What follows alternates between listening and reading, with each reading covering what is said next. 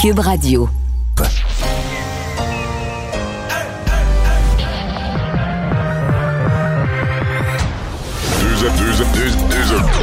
Deux animateurs cohérents, deux visions différentes. Une seule émission, pas comme les autres. Mario Dumont et Vincent Dessureau. Cube, Radio.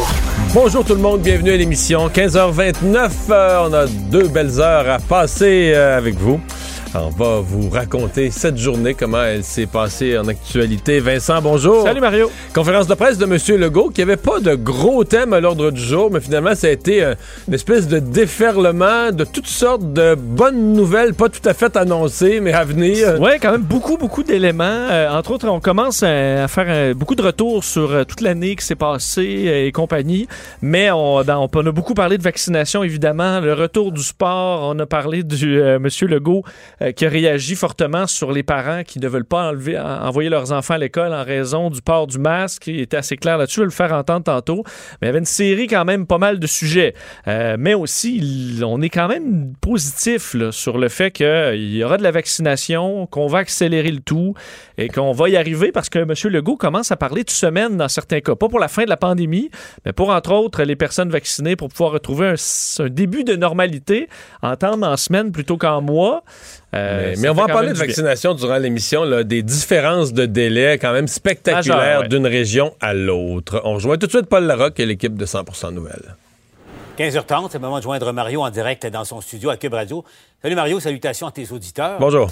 Euh, revenons sur euh, d'abord le, le- le point de presse du premier ministre, du ministre Dubé et d'Horacio Arruda. Euh, Mario, au fond, il n'y avait pas de nouvelles nouvelles euh, annoncées aujourd'hui, mais, mais des promesses et en même temps une mise en garde. Tu sais, écoute, il n'y a, rien de gagné, mais bon, le, le meilleur est à venir, si on comprend bien, Mario. Ouais. Moi, j'ai appelé ça un déferlement de, de petits points d'optimisme. C'est pas pas d'annonce comme telle. C'était pas une, une conférence de presse d'annonce. C'était pas dû non plus. Mais euh, sur toutes sortes d'éléments. Euh, par contre, il y a beaucoup d'éléments qui sont liés euh, dans, ce- dans tous ces, ces petits points d'optimisme. Là. Euh, ben, petits, mais petits, mais gros, parce que ça, ça va changer nos vies. ils sont tous liés d'une façon ou d'une autre à la réussite de la campagne de vaccination. Et là-dessus, euh, bon, il y a encore beaucoup d'optimisme. Euh, Christian Dubé promet, repromet. Bon, euh, pour l'instant, j'avoue que quand j'ai eu les chiffres ce matin, là, encore 16 000 vaccins hier, je me dis là, il y avait l'excuse la semaine passée, bon, les vaccins n'étaient pas arrivés. Après ça, il y a l'excuse, c'est la fin de semaine. Là, on est rendu lundi de la deuxième semaine de mars qui est supposée être au cœur de la campagne de vaccination. Puis on a encore 16 000 doses. On est très en bas du plancher de 25 000 doses par jour, minimal, minimal, mais il faut vite être très, très en haut de ça. Là. Euh, ça. ben Ah oui. ouais.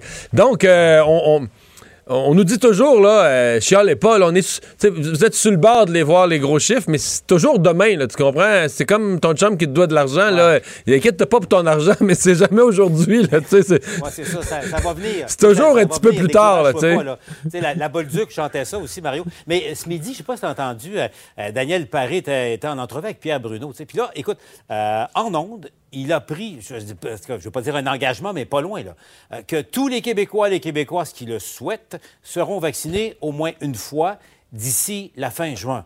Ça, il l'a dit à l'écran. Et Ça- donc, ça, là, on- Mario, on prend ça en note Ouais. et on, on garde Mais- cet extrait-là parce que tout ça est fondamental. Mais entre-temps, ce que le premier ministre a dit aujourd'hui, c'est qu'une fois que les 65 ans et plus auront été vaccinés, on pourra reprendre, et, et c'est là où euh, je veux t'entendre, on pourra reprendre des. On pourra recevoir de la visite à la maison, Mario.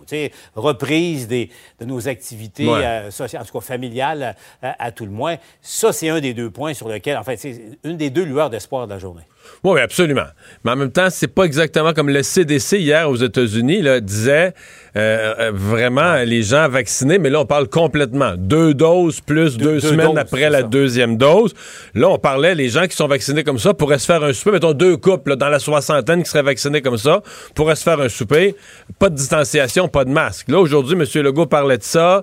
Euh, par contre, le Dr Arruda dit oui, mais là, si c'est juste une dose, est-ce qu'on. On on est encore là, dans, dans le flou, mais. C'est intéressant parce que M. Legault parlait avec beaucoup d'optimisme d'une date qui semblait assez proche.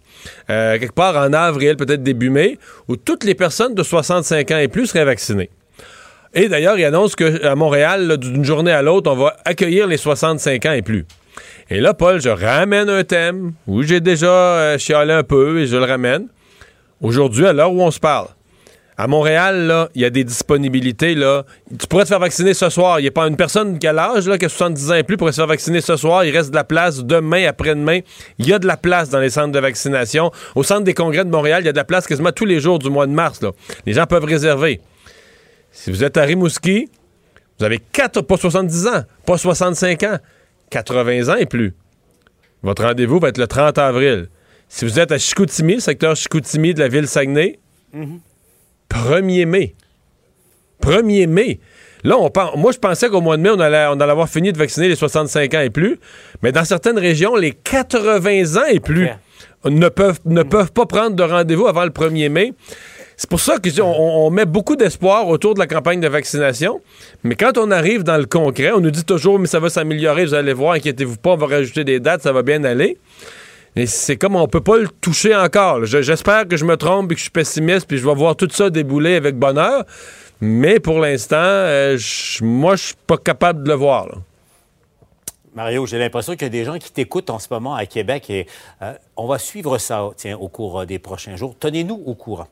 Euh, Mario, l'autre lueur d'espoir, c'est euh, la reprise des activités sportives, autant soit peu en tout cas. Bon, on a vu la manif et on comprend, Mario, la pression monte et, c'est une cause qui, en principe, tombe sous le sens. Permettez la reprise d'activités sportives, ça va aider le moral des troupes, c'est bon pour la santé. Bon, mais en même temps, dans un contexte de pandémie et de risque de, de propagation, c'est pas évident non plus. On a entendu le premier ministre faire quelques petits reproches, justement, un peu irrités par, par les critiques qu'on lui a formulées que rien ne bouge.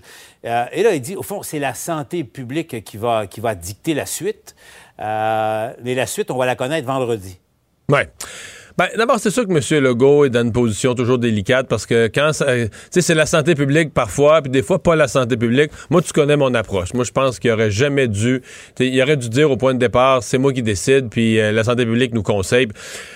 Bon, là, euh, quand ça fait quand ça fait son affaire, c'est lui. Quand ça fait pas son affaire, c'est la santé publique.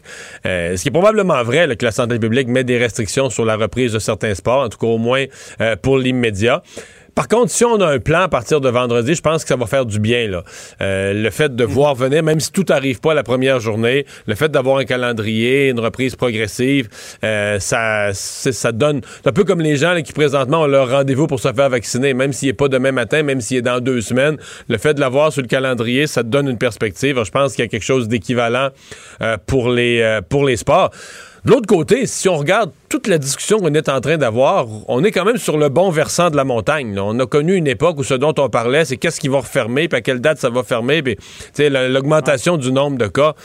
On est, à quel rythme on fait le déconfinement, puis qu'est-ce qu'on fait quand? Par contre, euh, quand on parle aux gens de la, de la santé publique ou de l'INSPQ, c'est sûr qu'ils ont un œil sur l'Ontario, parce que l'Ontario, les variants sont arrivés à peu près deux, trois semaines avant nous. Et présentement, en Ontario, ils sont plus dans une baisse des cas. Ils sont dans une remontée des cas depuis quelques jours. Ils sont remontés au-dessus des 1000 cas plusieurs jours de suite. Euh, donc, mhm. ça, on se dit, ouais, est-ce que c'est... Est-ce que c'est le prélude de ce qui nous attend dans la région de Montréal, ou en tout cas au Québec, ou au moins dans la région de Montréal, euh, dans, les, dans les prochaines semaines, dans la fin du mois de mars? C'est ça. Donc, euh, gestion de risque, gestion des attentes aussi, là, parce que euh, les gens souvent n'en peuvent plus. Gestion des finances publiques. Mario, avant de se laisser, euh, donc jeudi, dans deux semaines, le 25 mars, dépôt du budget. Mario, se peut-il finalement que le déficit n'aura pas l'ampleur qu'on craignait il y, a, quelques mois à peine, que somme toute, à l'échelle des misères budgétaires, le Québec se situe quand même pas si mal encore?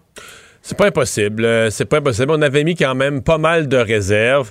Et malgré tout, c'est quand même impressionnant. Si on, si on regarde les chiffres des derniers mois, euh, malgré tout, l'économie du Québec, bon, oui, il y a les restaurants, il y a quelques secteurs, mais il y a d'autres secteurs qui ont pris la relève. L'économie performe quand même, euh, quand même bien. Et on peut penser, moi, je, je plus le temps passe, là, j'étais sceptique un bout, mais plus le temps passe, plus je me dis, euh, on peut partager peut-être l'optimisme de François Legault sur le fait que si la pandémie nous, nous lâche les baskets, si on sort de la pandémie, je sais pas, moi, fin avril, puis euh, que la deuxième moitié de l'année pourrait, avec le, plan qui va peut-être être adopté au cours des prochaines heures aux États-Unis, qui va quand même stimuler pas juste l'économie des États-Unis, mais l'économie de toute l'Amérique du Nord. Euh, on regarde, malgré toutes les enfarges, malgré que nos entreprises manufacturières fonctionnent avec du plexiglas, du monde à la maison, malgré tout, euh, les chiffres sont là, l'économie performe. Donc, euh, quand tout le monde sera libéré des contraintes, euh, peut-être qu'on va être impressionné. On pourrait peut-être connaître quelques mois vraiment de, de, de, boom économique et retomber. C'est ça qui est, ça qui est malheureux, mais si c'est le cas, on va vite, vite, vite retomber dans nos problèmes de pénurie de main-d'œuvre. On va retomber là où on était en février de l'année passée. problème de, de, pénurie de main-d'œuvre dans un paquet de secteurs. Mais on va voir ça dans le budget. On va voir ce que le gouvernement prévoit dans le budget dans, deux semaines. Euh, qui nous amène à penser, conclusion, là, que le fédéral a reporté encore son budget en avril. Que ça va faire, en rendu en avril, ça va faire plus de deux ans que le Canada opère pas de budget. C'est sans précédent pour un pays, euh, pour un pays avancé. Là.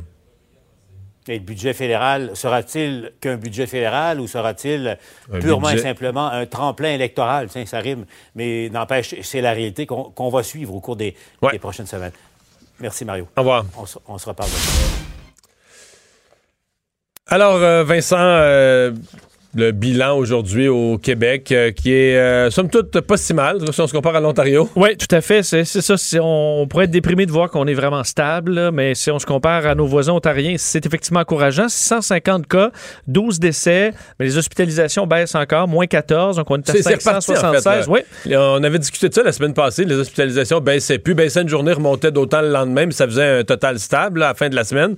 Mais là, ça baisse. Depuis 4-5 jours, ça baisse. Ça baisse. Euh, bon, deux personnes de plus aux soins intensifs, mais la, la moyenne est en baisse. 18 000 prélèvements, ça c'est c'est pas énorme. D'ailleurs, euh, Christian Dubé aujourd'hui disait, monsieur ou monsieur Legault, euh, on, cherche là, les gens hésitent dans certains cas à se faire tester. Là. Il y a comme un relâchement des gens qui vivent avec leurs symptômes en disant c'est probablement juste un rhume, c'est probablement juste une grippe. Euh, il faut pas, là, il faut aller se faire tester dès qu'on a des la symptômes. Grippe, la grippe, il y en a plus. Il y en a pas. Il y en a pas. Alors il faut effectivement, dans le doute, tout de suite aller se faire tester. 16 000 doses de vaccins, ça, effectivement, il faut que ça monte. On nous a promis que ça allait monter. Ben, moi, un matin, j'ai vraiment été déçu. J'avais accepté les explications de la semaine passée, les vaccins. Mais là, ça a l'air que les vaccins sont pas encore tous arrivés. Euh, Christian Dubé donnait ça, que euh, quand le fédéral annonce X mille vaccins pour une semaine, pour la, mettons, telle semaine, mais ça arrive le jeudi. On dit la deuxième semaine de mars. Mais les vaccins arrivent le jeudi de la deuxième semaine de mars. Je vous donne un exemple. Donc là, comme ils arrivent le jeudi, ben là, le vendredi, à l'intérieur des régions du Québec, on les, on les partage, on les redistribue, tout ça. Effectivement, c'est de la, vaccination pour la semaine d'après, là. Il y a un délai. Il y a un délai, c'est clair. Euh, par région, 291 à Montréal. Quelques, régions, le Bas-Saint-Laurent, plus 7 aujourd'hui. Euh, la, Gaspésie de la Madeleine aussi, plus 7. Alors, euh, eux qui avaient été à 1 Mais Bas-Saint-Laurent, Gaspésie, j'ai pas regardé spécifiquement les 7 cas à chaque endroit, mais il y avait une éclosion au cégep de Matane, là. Ah, ça se peut que ça passe. Cégep de Matane, t'es, au, juste à la jonction Bas-Saint-Laurent-Gaspésie c'était une éclosion c'était cégep de Matane, ça peut vite représenter quelques cas dans ce coin-là. Et euh, tu le disais, en Ontario, là, c'est un autre son de cloche. Euh, on était, ben, hier, on était à 1631. C'était inhabituel parce qu'il y a eu un rattrapage de données. Aujourd'hui, on voulait voir un peu la tendance. 1185 nouveaux cas. Donc là, on arrive presque au, au double du nombre de cas au Québec. Six morts de plus. Et ce qui fait encore plus sursauter, c'est le nombre d'hospitalisations qui augmente de 63 aujourd'hui. Alors là, on est à 600. Non, non, en Ontario, sont, sont malheureusement repartis du, mauvais côté. Je sais pas jusqu'à quel point est-ce que ça va être une flambée ou une petite vaguette, mais... Ben, on s'inquiète vraiment d'une troisième vague en Ontario parce que euh, on arrive à un taux là, au niveau des variants assez élevé. 30 euh, fait, des variants, c'est 30 des cas de COVID à l'heure actuelle, 40% à Toronto. Et il y a comme une... Dans, dans, certains pays, c'est à partir de 50% de variants qu'on a vu là, le, le boom arriver. Euh, et là, au rythme... Quand le variant prend le dessus. Quand le variant euh, prend le dessus, c'est là que ça éclate. Et on approche un peu de ces chiffres-là en Ontario, de sorte que plusieurs sonnent l'alarme. La vaccination va bien. Par contre, 31 000 doses euh, de vaccins contre la COVID administrées au cours des 24 dernières heures. 31 000, euh, c'est presque le double de ce qu'on a au Québec. Donc, ça, c'est plus encourageant. Mais au niveau des cas, vraiment, il faudra faire baisser ça en Ontario sous peu. Euh, Dominique Anglade qui a été obligé de justifier euh, les messages sur Twitter de son nouveau conseiller. Oui, et euh, bon, elle a dû, on dit, disons, se, se détacher un peu ou s'éloigner un peu de certains propos de d'un nouveau conseiller, Patrick Derry, qui a accusé le directeur national de la santé publique, Dr Horacio Arruda, d'avoir colporté des sottises antiscientifiques. C'est ce qu'on a retrouvé sur son, son Twitter. En fait, il faut dire que Patrick Derry a été embauché récemment par le Parti libéral du Québec. En fait, ça fait Il est deux très semaines. actif sur Twitter pendant la pandémie. Oui, oui, euh, c'est plusieurs tweets par jour. Là, a compilé beaucoup de statistiques, mais très, très, très critiques de la santé publique. Euh, parfois, il a raison. euh, parfois, à mon avis, exagère un peu. Un des points qui revenait beaucoup récemment, c'était le dossier de la ventilation dans les classes là, des écoles. Beaucoup, beaucoup tapé sur ce dossier-là. Mais là, donc, revenait sur le fait que certains veulent garder leur enfant à la maison pour protester contre le port du masque. Et là, lui cible le docteur Arruda comme étant un peu la cause de tout ça parce qu'il a dit l'an dernier que le masque était inutile longtemps, à peu près à la même période l'an dernier, un peu plus loin, disons euh, fin mars, début avril, et disant que c'était des sottises antiscientifiques. Dominique Anglade donc prend ses distances, disant les gens ont le droit d'avoir leur, opinion, mais je n'aurais pas utilisé ces mots-là. Elle dit vous m'entendrez pas les dire non plus. Et semble qu'on ait embauché euh, M. Derry parce qu'on aimait ses tweets, c'est ce qu'on a, dit à notre collègue Antoine Robitaille, mais que ça avait fait sourciller quelques membres du caucus de l'opposition officielle euh, cette embauche. Mais il est aussi contre le couvre-feu, là. Ce que je n'ai pas entendu Dominique Anglade prendre comme position. Là. M. Derry, là, euh, par répétition, dit d'autres provinces n'ont pas le couvre-feu, leur nombre baisse pareil. Donc, il propage beaucoup sur Twitter que le couvre-feu est inutile. Je n'ai rien contre ça, là, dans c'est- mesure où il est un. Il, il est un Tant qu'il est un scientifique qui fait valoir des points de vue, là, on compare les points de vue, il peut être pour une mesure, contre une autre, il a le droit. Mais là, est-ce qu'un conseiller, est-ce que c'est la position du Parti libéral? Moi, je présume que oui, s'il y a un conseiller officiel du Parti libéral. Mais j'ai pas entendu, j'ai pas entendu Mme Anglade dire qu'elle était contre le couvre-feu. Effectivement. Alors, euh, est-ce que cette alliance-là va durer? Euh, du moins, cette, cette collaboration, on verra selon les, euh, selon les tweets, peut-être. Soit dit en passant, à ma connaissance, Horacio Arruda a été nommé directeur de la santé publique par un gouvernement libéral. là. Oui. Par, aussi, non, mais, tu sais, il le plante, là. lui, il plante, le, Parti libéral plante le docteur Arruda, c'est un ci puis c'est un ça, là. Mais c'est une nomination. euh, il avait fait sa carrière en santé publique au Québec, il avait été sous-ministre, etc. Mais. Oui, dans le dernier, euh, dans les, les- les dernières années libérales, euh, c'était le docteur Arruda. Là, qui Ben oui, était, euh, c'est que c'est une nomination. La CAQ est arrivée, ne l'a pas remplacé, son mandat n'était pas fini, il n'a pas eu vraiment. Il l'a- en fait, ils ont renouvelé son mandat en cours de pandémie, mais au début de la pandémie, s'il était là, c'était une nomination du Parti libéral. Mais que si c'était une mauvaise nomination, pas, sur leur dos. Monsieur Legault, lui, il connaissait à peine euh, Dr Arruda quand ça a commencé, ou il le connaissait même pas, pas du tout.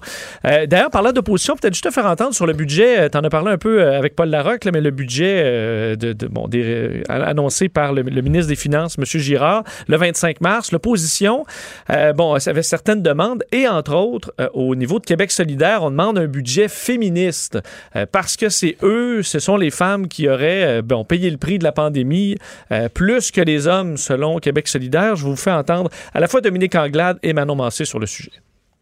Elle se doit d'être inclusive, elle doit impliquer l'ensemble des Québécois et particulièrement ceux qui ont été touchés euh, par, euh, par la pandémie. On s'attend à un budget féministe, rien de moins. Pas quelques millions à côté, comme ci, comme ça, pendant que les gros sous vont du côté des secteurs d'emploi masculins. Est-ce qu'on sait de quoi elle parle? Ben, j'aurais aimé qu'elle cible euh, les. euh, Dans quel secteur on n'investit pas parce qu'il y a trop d'hommes qui travaillent? Dans quel secteur on investit? là? Mais je suppose que c'est le secteur public. Je suppose que la façon. euh, ce que doit vouloir dire, c'est donner des augmentations de salaire aux employés du secteur public. Je suppose que c'est ça où il y a beaucoup de femmes, effectivement, trop en santé. Mais.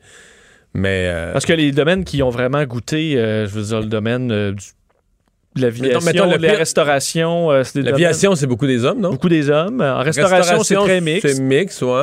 La- L'hôtellerie, j'ai plus de misère. Mixte aussi, là. Ouais. Euh, je comprends qu'il y a la pression d'être une mère monoparentale, par exemple. Il y a des histoires, puis je comprends, mais à quel point tu peux cibler des domaines là Mais les secteurs les plus touchés, ouais, c'est pas clair là, que. Parce qu'on peut penser aux infirmières, où c'est majoritairement des femmes. Mais le pas- gouvernement pas- est en coupure, négociation. euh, Non, mais le gouvernement a déjà, non seulement il n'y a pas eu de coupure, mais le gouvernement a déjà réglé au niveau des conditions de travail. C'est pas tout réglé, il reste le salarial, mais... euh, Et on chante dans le ton de voix qu'on on accuse un peu le gouvernement de juste cibler euh, ses- son aide euh, financière à des postes majoritairement masculins. J'aurais aimé ça qu'on nomme un les petit peu plus loin. euh, qu'on- ben, on va, on va voir Gabriel. Nadeau-Dubois tout à l'heure. Il pourra nous nommer les secteurs. euh, sûrement qu'il va pouvoir nous nommer les secteurs euh, dont il parle. Bon. La, mon- la monarchie n'a pas une bonne semaine, mais Justin Trudeau n'est pas intéressé à ce qu'on en parle. Non, il n'a pas dit s'il était dans le clan Meghan ou le, Ah le clan euh, Reine d'Angleterre. Euh, Aujourd'hui, Justin Trudeau, il voulait pas embarquer là-dedans en point de presse. Il s'est fait questionner parce qu'on est effectivement au Commonwealth. D'ailleurs, dans l'entrevue euh, euh, entre Meghan Markle et euh, Oprah Winfrey, on en parle là, du fait que le Canada est dans le Commonwealth, qu'on avait même reçu un certain temps Harry et Meghan euh, donc au Canada. Et euh, alors la question, est-ce qu'on on l'a amené à réagir là-dessus? Veut pas embarquer dans des discussions constitutionnelles sur l'importance ou non de la monarchie au Canada. On est en pandémie, c'est pas le temps, je vous le fais entendre. Je ne vais pas commenter la situation de la famille royale euh, euh, britannique, euh, mais certainement que nous allons continuer notre lutte ici au Canada contre le racisme systémique. Ma priorité ces jours-ci, évidemment, c'est la lutte contre la COVID-19. C'est de rebâtir notre économie en mieux. Euh, et tous nos efforts en tant que gouvernement euh, sont alignés là-dessus et sur l'arrivée de vaccins le plus rapidement possible. Euh, des grandes conversations constitutionnelles, il y en a qui peuvent les avoir, mais pour moi, la priorité absolue, c'est la santé, la sécurité des Canadiens et de passer à travers cette pandémie. C'est la bonne réaction. Oui. Je pense qu'il y a assez de problèmes. tu voulais pas qu'il embarque là-dedans? sans importer les problèmes de. de- Sauf qu'il y a quand même le dossier du Palace. racisme. euh, C'est dans la table de. M. Trudeau. Là. Mais le dossier Euh, du racisme, c'est ça que c'est une immense affaire. La reine a dit qu'elle allait prendre ça au sérieux. Mais moi, je sais quand même pas exactement euh, quoi penser de ça, dans le sens que j'aime pas une accusation. euh, c'est lancé en l'air. Oui. C'est qui? C'est-tu le prince Charles? Là, on veut pas viser un individu, mais en même temps, on veut pas, en visant pas un individu, c'est comme si ça salit toute la famille royale, tout le monde, une brume autour d'eux, de racisme. puis- C'est sûr qu'il y a une différence sur le prince Charles ou si c'est euh, le troisième cousin. euh, Ouais, Germain de la c'est- reine, là. C'est un employé, on semble parler plus d'un membre de la famille. Oui, ça semblait être une discussion familiale au dire de Harry, mais tu voyais qu'il voulait pas, lui, du tout embarquer dans, dans, dans ce détail-là. Euh, alors ça, est-ce que M. Trudeau aurait pu, euh, du moins, le, dossier du racisme, il est, il est très sensible là-dessus. Non, mais si on avait. Je pense qu'il n'y aurait pas eu le choix, Justin Trudeau, d'intervenir s'il y avait, exemple, une déclaration, une citation nommément de quelqu'un à caractère raciste. Mais là, euh, moi-même, j'aurais du mal à commenter quelque chose qui est aussi vaporeux. Là, tu sais, qui dit, ouais, quelqu'un aurait dit un commentaire, on ne sait pas exactement quel mot. euh, bon, ça semble être raciste, donc c'est déplorable euh, et c'est déploré. Mais tu le dénonces. Tu dénonces qui? Tu dénonces quoi? Tu- à part de dire... C'est euh, sûr que c'est pas très tangible. là. Non. Pas beaucoup de, tu peux juste réaffirmer, tu peux juste réaffirmer le principe général euh, Mais de euh, lutte au racisme. là. il- bon, sur le dossier de, de l'institution comme telle, euh, on, euh, voit davantage Yves-François Blanchette sauter là-dessus. Il a dit, mais qu'est-ce qu'on fait là aujourd'hui? Donc, montrant que selon lui, ça mettait en relief tout ça, le, le manque de pertinence, là, en particulier pour le Québec, de payer pour lieutenant-gouverneur et tout ça. Jack Meeting aussi soutenait aujourd'hui que la monarchie n'avait aucun bénéfice pour les Canadiens dans leur vie et que c'est pas une institution qui aide les Canadiens d'ailleurs et euh, revenait d'ailleurs sur le dossier du racisme euh, qu'auraient vécu Meghan Markle et euh, ben, Harry sur, euh, sur elle et leurs enfants. On a maintenant une numéro 2 dans l'armée canadienne. Euh, première femme à atteindre ce rang. C'est peut-être pas un hasard dans le contexte, dans la crise qui est vécue à l'heure actuelle. hein? Non, faut dire quand même qu'elle était considérée déjà comme Oui. une candidate possible, euh, Frances Allen, pour devenir la première femme fait nommée commandante en seconde de l'armée. Alors c'est le plus haut poste jamais atteint par une, euh, une femme dans euh, bon dans l'état-major. On se souvient que enfin, on sait que ça arrive dans une période très trouble pour l'armée canadienne, la nomination euh, qui arrive alors que euh, dans un processus d'introspection, euh, de, crise, de gestion de crise, après des allégations sur euh, qui visaient des hauts responsables, le, général Jonathan Vance, son successeur, l'amiral Art McDonald, des accusations de comportement inapproprié. Euh, Madame Allen, elle a euh, toute une feuille de route quand même. La représentante militaire du Canada au quartier général de l'OTAN à Bruxelles, deuxième femme à avoir atteint le grade de lieutenant général dans les forces armées.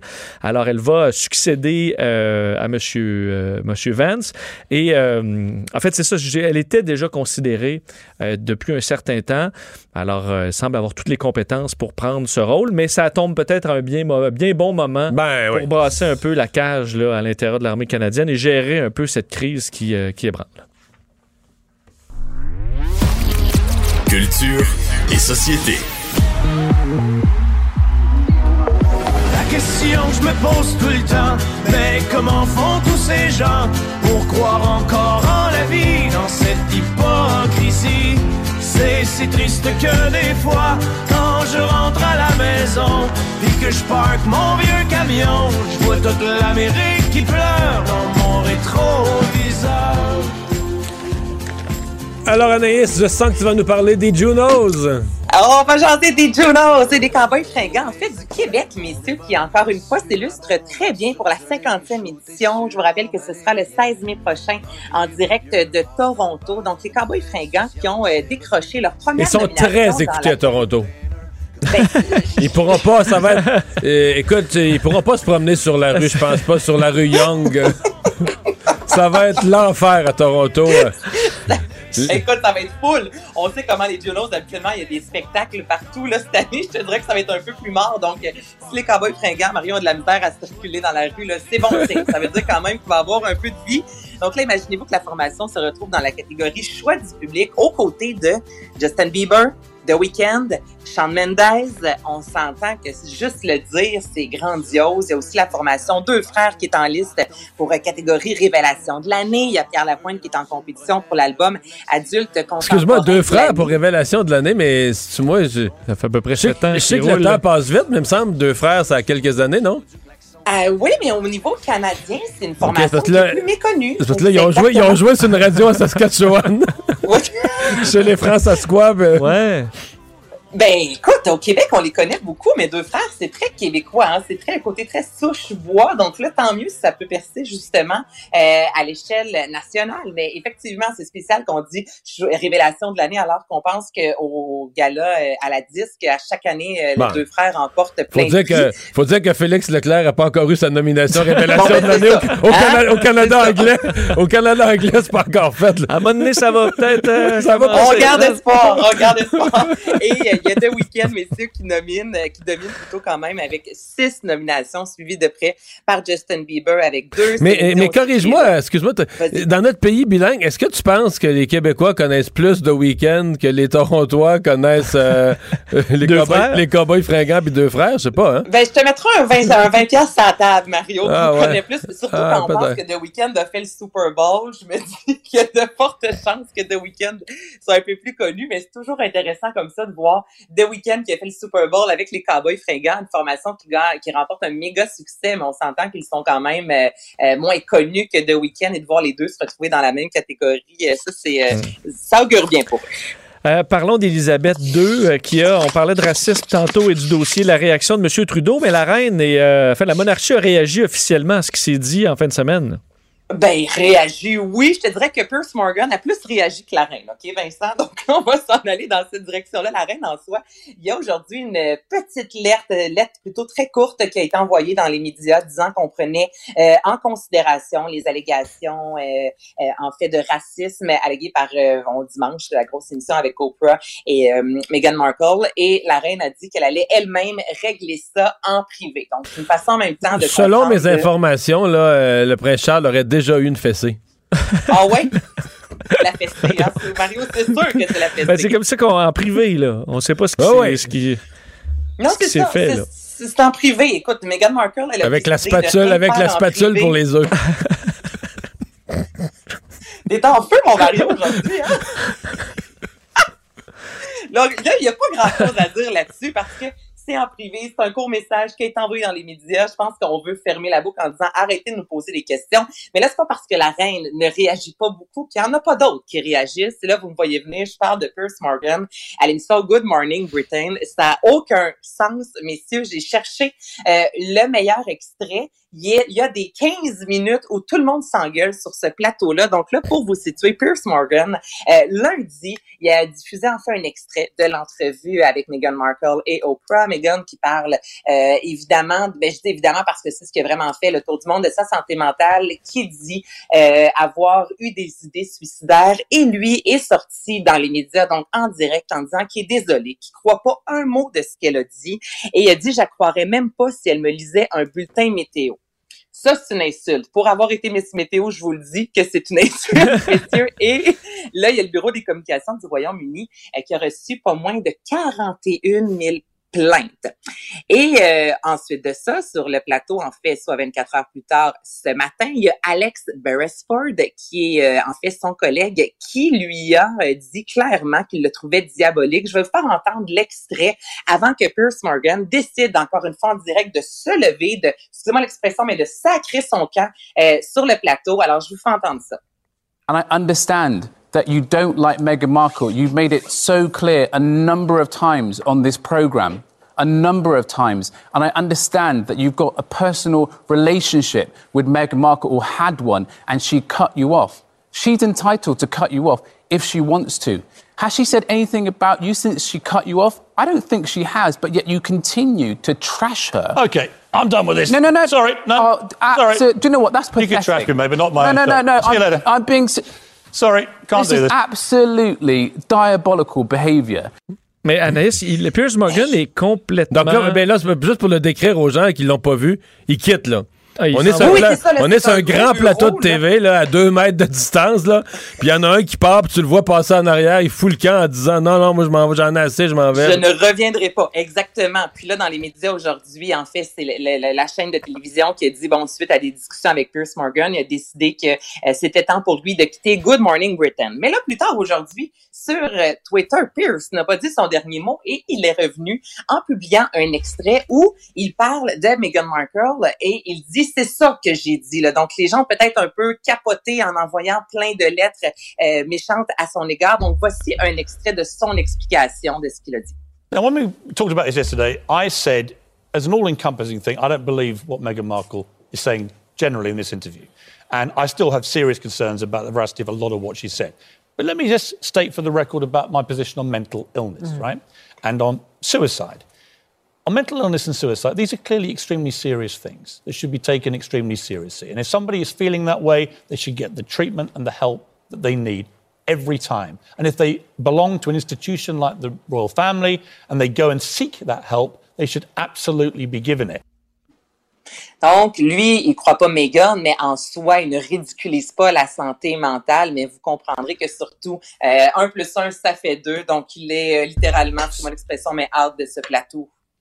Ouais. Il faut dire que c'est, c'est vraiment, il, a- il a vraiment une haine aveugle envers Meghan Markle depuis des années. Il fait juste Ouais. dire de la. Mais à un moment donné, on vient, insultes. on vient un peu mal à l'aise. C'est-à-dire, moi, je suis à la télé, là, si quelqu'un a quelque chose de personnel, c'est c'est plus de l'analyse. C'est plus- ça- Non, non, non, non. C'est régler vos affaires personnelles en privé. Ben, c'est Il y a ça. un point où ça nous, ça nous concerne plus. Là. Si t'avais été ami avec une politicienne, Mario, puis là, à toutes les shows, là, tu, tu la descends, là, peu importe ce qu'elle dit, Parce ce qu'elle fait je dirais, tu- là, Mario, euh, tu Elle m'a fait de quoi? Ça n'a pas d'allure. Change c'est de disque, puis Mario, on a parlé l'autre fois du direct avec le Super Bowl, hein, maintenant c'est plus en direct, il y a toujours quelques secondes. Ben cette émission-là aurait dû faire ça honnêtement parce que ces, im- ces, ces images-là font le tour de la planète et c'est pas télévisuel de voir justement ce gros plateau-là où les hommes s'engueulent. Il a fallu qu'une des, animatrices aussi intervienne en disant messieurs arrêtez s'il vous plaît. Puis là tout le monde se parle un par-dessus l'autre. C'est sûr que tout le monde, moi dans mon salon, je vois ça en direct à la télévision, je peux vous garantir que je décroche pas. Bon, euh, des pertes d'emploi dans le Oh. journalisme écrit au Québec.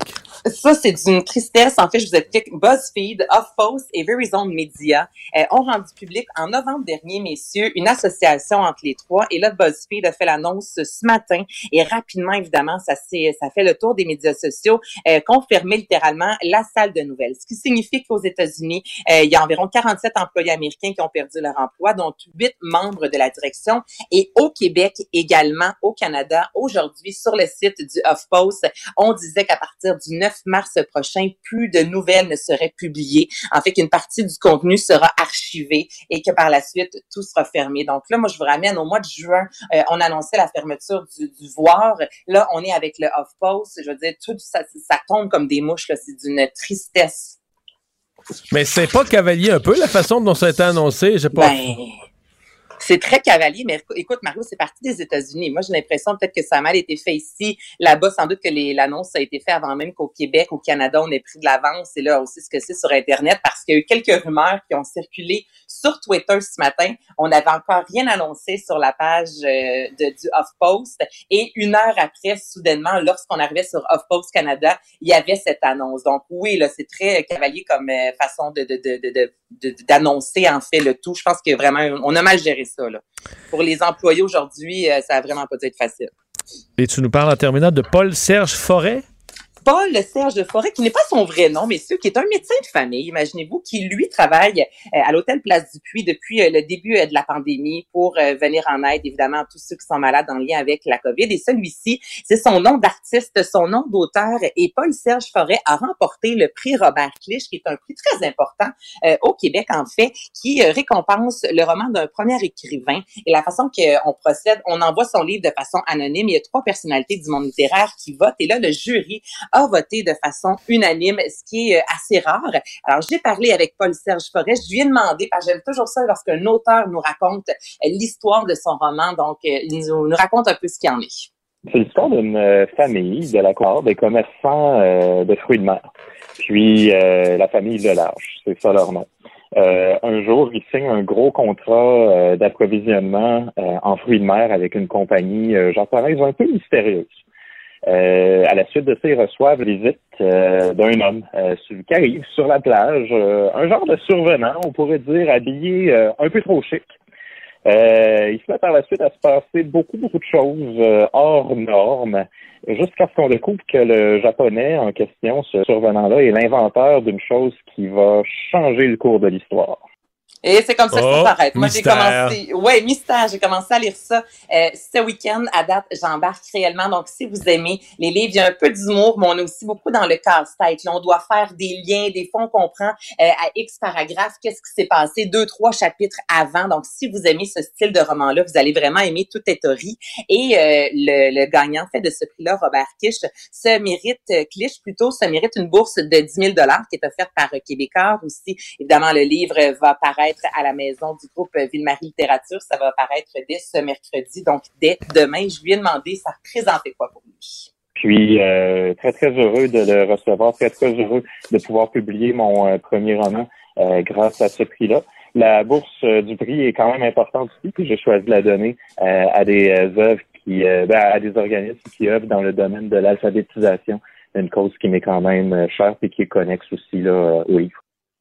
Donc, c'est un médecin, c'est un auteur de talent et un auteur au grand cœur qui va remettre sa bourse, messieurs.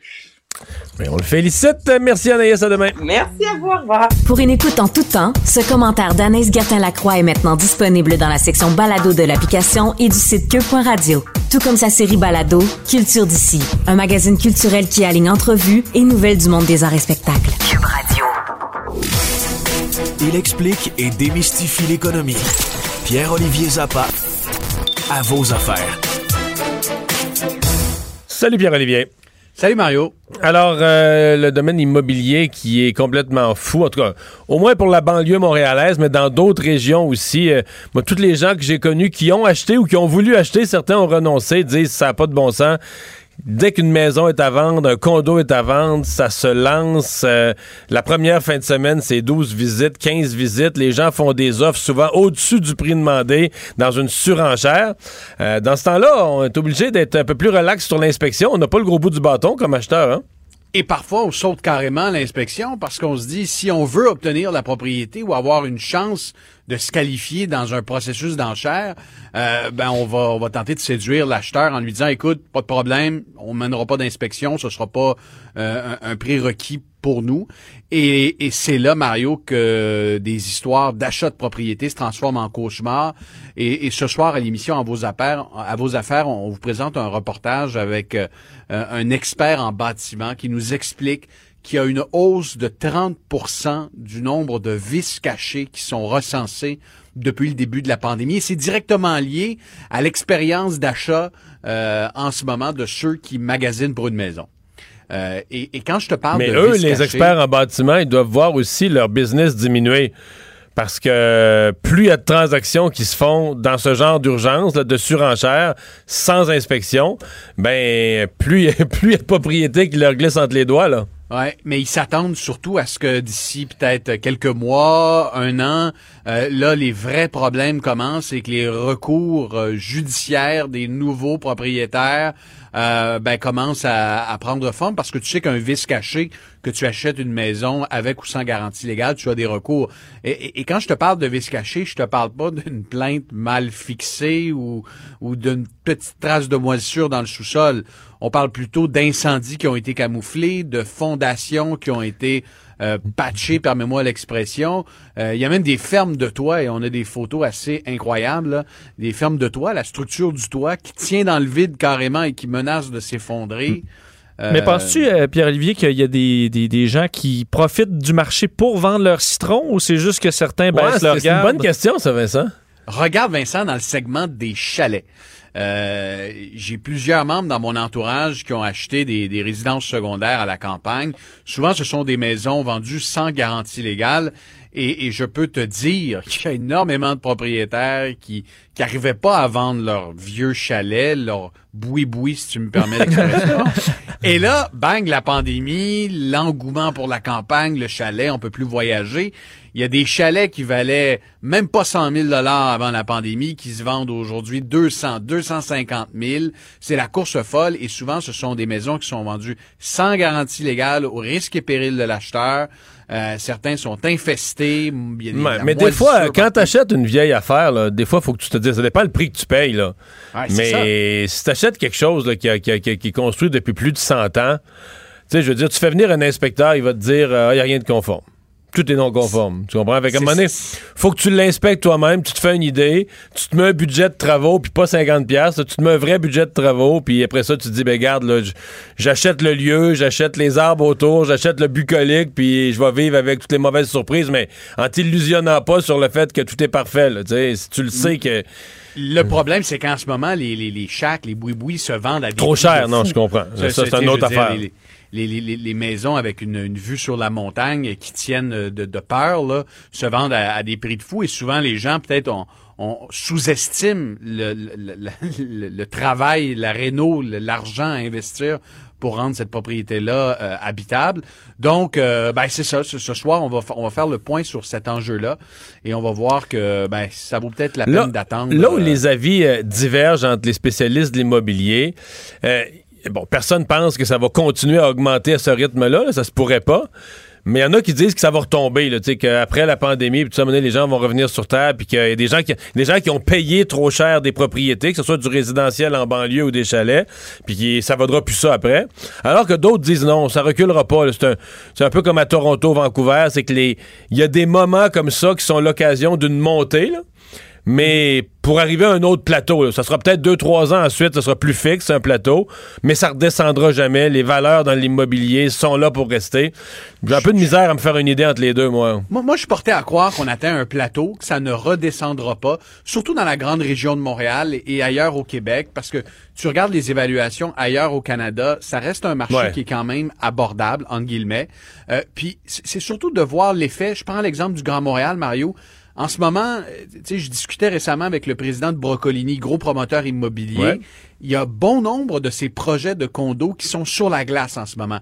Parce que, souviens-toi, au début de la pandémie, tous les prévisionnistes disaient le prix des maisons va chuter de 15, de 20% La SCHL s'est royalement trompée et, et a même fait acte de contrition récemment en disant, écoutez, on était complètement dans le champ. Nous, on prévoyait une baisse de 20% Alors, les, les, les, les promoteurs immobiliers, au début de la pandémie, ont gelé la quasi-totalité de leurs projets. Ceux qui étaient pas en chantier, là, euh, en avait plusieurs. Et, et ce que me dit le milieu de l'immobilier, c'est attends dans deux ans, attends dans trois ans. L'immigration va, va reprendre, les étudiants vont revenir dans les grands centres urbains, et là, on va manquer d'habitation, on va manquer de condos, on va manquer de maisons. En ce moment, c'est ce qui arrive, il n'y a, a, pas énormément d'offres, mais attention, dans deux, dans trois ans, les projets qui devaient être livrés vont être repoussés dans le temps, et ça risque de, de, de, de, de, de, de créer un goulot d'étranglement. Exactement, une pression à la hausse. Donc, moi, je, je ne pense pas qu'il va y avoir un recul, mais c'est certain que si vous êtes acheté un un boui-boui à 300 000 là. Mmh. Vous ne leur vendrez pas 500 000. Là. Si vous réussissez à avoir votre 300, si vous réussissez à avoir votre montant dans 5 ans et que vous avez passé des belles années dedans à vous détendre et à vous amuser, c'est bon. Ça sera un bon deal. Ça, c'est si ça t'a pas coûté 30 000 pour une fausse sceptique, ah un ouais, ça, ça. un toit. Parce que là, on, tout ce qu'on veut, c'est être bien chez nous, mais bientôt, ça va être juste de sortir de chez nous, puis aller en voyage, puis aller dans un resto. Puis là, ce budget-là, euh, si tu es mis ouais. trop serré, tu, tu l'as plus. Là. Euh, bon, parlant de, de gros argent, euh, Québec qui vole au secours de Alstom à la Pocatière. Ouais, un mot, euh, évidemment, c'est une nouvelle qu'on avait en primeur à, à l'émission hier. Euh, une aide d'à de, de, peu près 56 millions de dollars pour cette usine euh, de train qui, évidemment, est une fierté. Hein? je veux dire, une usine qui a, qui a aidé à la réalisation des, des, des, du métro de Montréal en 1976. mais c'est une usine aussi qu'on a dénigrée, qu'on a boudée pendant à peu près une décennie. Je sais pas si tu es d'accord avec moi là-dessus, Mario, mais tu sais, on a vu Via Rail euh, se tourner vers Siemens ben pour ouais. son gros contrat d'un milliard. On a même vu le PDG de Via Rail, Yves Desjardins-Siciliano, quitter Via Rail puis aller chez Siemens un an plus tard, deux ans plus tard. Euh, on a vu l'AMT confier un gros contrat de euh, d'à peu près 100 millions de dollars euh, à une compagnie chinoise, CRRC. Euh, après ça, tu as, le REM qui a été construit en Inde, dans les usines d'Alstom, mais en Inde. Alors, pendant une décennie, tu boudes ton usine de la Pocatière, ben, il faut pas se surprendre, évidemment, que cette, cette usine-là risque de fermer. Et au lieu de donner des contrats structurants pendant des années, qui auraient permis à l'époque à Bombardier, qui a vendu à Alstom, d'investir en recherche et développement, de moderniser son usine avec des projets structurants, là, tu es obligé d'injecter 56 millions de dollars de fonds publics pour participer à la modernisation de cette usine. Alors, euh, le gouvernement avait pas le choix parce qu'on parle quand même de 400 emplois, le plus gros employeur de la Pocatière, mais il faudra voir s'il y a des contrats qui vont rentrer dans le pipeline parce que pour l'instant, euh, mis à part des projets aux États-Unis qui pourraient arriver chez nous en 2022, peut-être Non, le, carnet de commande de est- ces jours. carnet de commande n'est pas à son meilleur. Hey, merci exact. beaucoup. Mais Y a pas de 18h30, euh, ici sur Cube Radio et à LCN à vos affaires. Mario Dumont, un vent d'air frais. Pas étonnant que la politique soit sa deuxième nature. Vous écoutez Mario Dumont et Vincent Dessureau. Demande d'injonction déposée euh, aujourd'hui au Palais de justice de Montréal euh, par la Fédération autonome de l'enseignement. Ils veulent forcer le gouvernement à refaire ses, ses devoirs euh, en matière de protection des enseignants dans le milieu scolaire. Le président de la FAE, Sylvain Mallette, est avec nous. Bonjour. Bonjour, Monsieur Dumont. Quand on s'adresse aux tribunaux par cette voie-là, c'est qu'on considère ne, ne pas avoir pu se faire entendre autrement?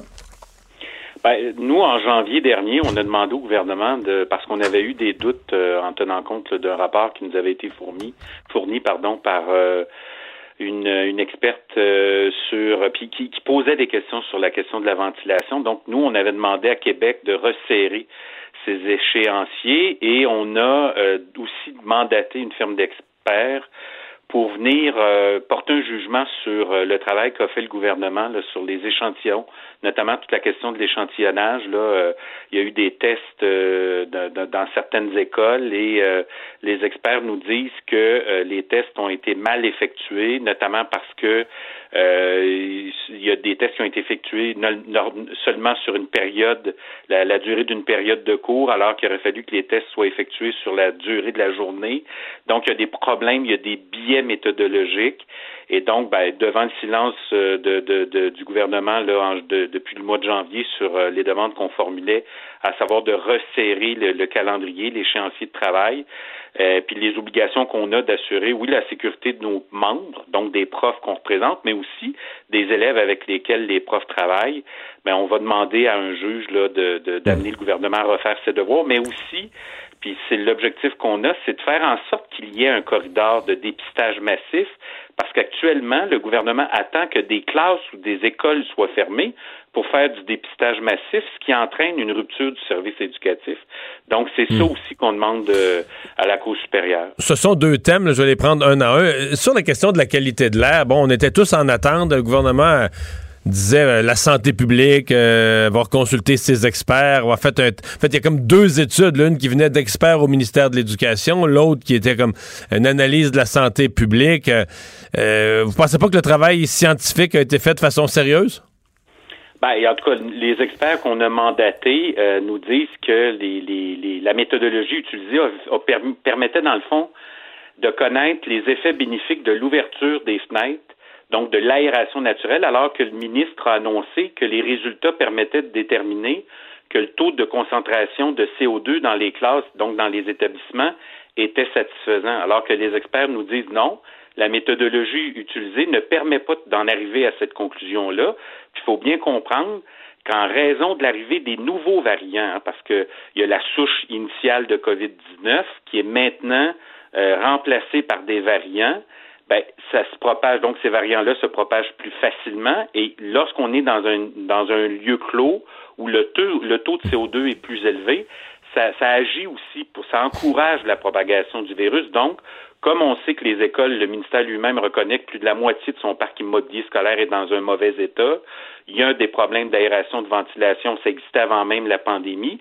Donc, on n'a pas de chance à prendre. Il faut s'assurer que les données sur lesquelles s'appuie le gouvernement soient les bonnes, parce qu'après, il y a des mesures à mettre en place, il y a des mesures correctives à, apporter, et malheureusement, le gouvernement s'appuie, selon le rapport d'experts qu'on a obtenu, sur de mauvaises données. Donc, les solutions qu'il souhaite apporter peuvent pas être les bonnes. Les données ne sont pas les bonnes elles-mêmes. Euh, l'autre enjeu, euh, la qualité des services de, tests de dépistage. Euh, vous pensez qu'on n'a pas mis en place, euh, disons, l'infrastructure euh, pour vraiment dépister rapidement dans le milieu scolaire?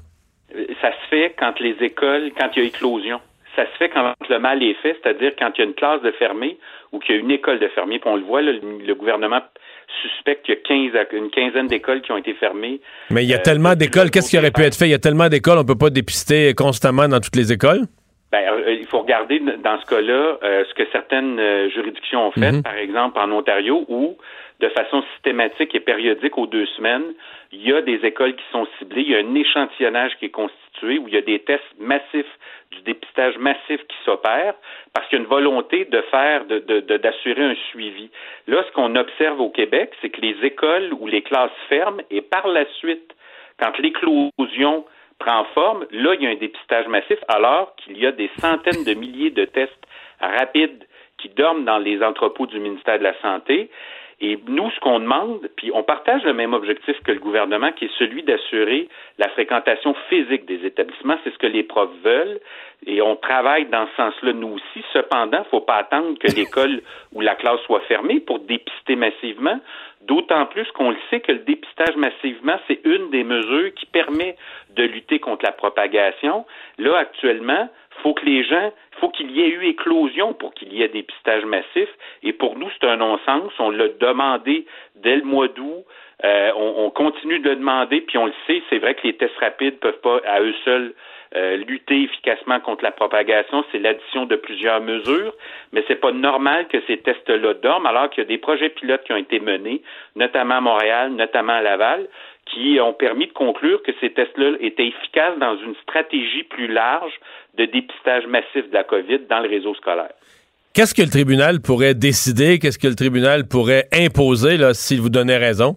Ben nous, ce qu'on demande euh, à la Cour supérieure, c'est euh, que la Cour supérieure leur donne au gouvernement de refaire les tests euh, de les tests de, qualité de l'air, donc les taux de concentration de CO2 d'abord dans les écoles qui sont situées en zone rouge, donc la Nodière, Laurentide, Montréal, Laval. Ensuite, que euh, le, on, le, on, obtienne la mise en place d'un corridor de dépistage accéléré qui pourrait s'appuyer, entre autres, sur l'utilisation de certains tests rapides qui ont fait leur preuve, là, que, dont l'efficacité a été démontrée pour éviter, je le répète, qu'on en arrive à devoir fermer des écoles et des classes. Mais j'écoutais le docteur Arruda, pour qui j'ai beaucoup de respect, mais qui disait euh, aujourd'hui, dans le cadre de la conférence de presse, vous allez voir, on va prendre des mesures encore plus euh, drastiques. Ça se peut qu'on ferme des classes. Ben, l'objectif, c'est d'éviter de les fermer les classes, puis par quels moyens on peut euh, le, réaliser, cet objectif-là. Oui, notamment par, par des mesures sanitaires qui sont mises en place, qui sont respectées, mais aussi par un dépistage massif avant qu'il y ait éclosion. On le sait, la région métropolitaine de Montréal est une région particulièrement visée. 50% des variants s'y trouvent. Il faut donc qu'il y ait des opérations de dépistage massif en ciblant les milieux, en rappelant la nécessité de, respecter les mesures sanitaires, mais ça doit aussi passer par un dépistage massif. La vaccination euh, des enseignants, euh, c'est un sujet dont, on s'est déjà parlé. Il y avait eu une demande quand la première première liste là, du comité sur l'immunologie avait s'était prononcée. Euh, les enseignants n'étaient pas mentionnés dans les groupes, les, les, professions prioritaires. Euh, finalement, ça a été corrigé. On a dit oui, oui, les enseignants feraient partie des, des travailleurs essentiels. Mais les travailleurs essentiels, ça vient quand même après les 60 ans et plus, après les gens qui ont des conditions de, de, de santé. Ça vient quand même assez loin. Euh, même qu'on pourrait quasiment penser que dans l'état actuel des choses, on se demande si ça va même arriver avant le 21 juin, avant la fin de l'année scolaire. Euh, est-ce que vous, vous pensez que les enseignants pourraient être priorisés encore davantage? Est-ce que vous acceptez la décision actuelle? Ce qui est, ce qui est, ce qui est pour nous important, c'est que euh, Bon, la question de la vaccination, c'est intimement lié aussi à la disponibilité des doses de vaccins. Hein. Je pense que faut tenir compte, puis on vit tous dans la même, en tout cas j'espère, on vit tous dans, dans la même réalité. on constate hein, les difficultés euh, qu'on peut rencontrer, que le Canada rencontre quant à la livraison des vaccins. Euh, pour nous, il y a donc quand euh, il faut, faut, aussi regarder les mesures sanitaires qui sont mises en place, qu'on doit continuer de respecter, d'appliquer. Mais euh, nous, à partir du moment où en décembre, parce qu'on avait ces questions-là quand la liste a été publiée, on a eu la confirmation par l'entremise du ministère de l'Éducation qui a fait des démarches auprès du ministère de la Santé que les profs étaient considérés comme des euh, travailleurs essentiels, donc qu'ils feraient l'objet aussi de, la vaccination, Moi, je pense qu'à partir du moment où l'objectif premier, c'est de vacciner les populations vulnérables, faut euh, prioritairement vacciner les gens, les personnes âgées, les personnes âgées. Donc, vous acceptez euh, le rang où ça vous place?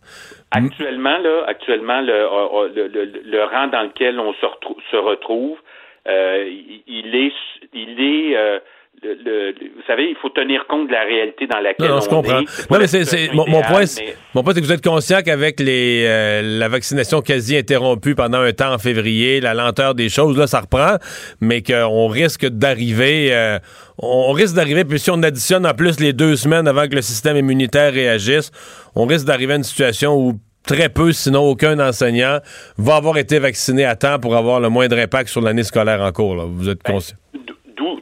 Fait. Puis d'où l'importance de, de, de, regarder la question de l'aération, de la ventilation.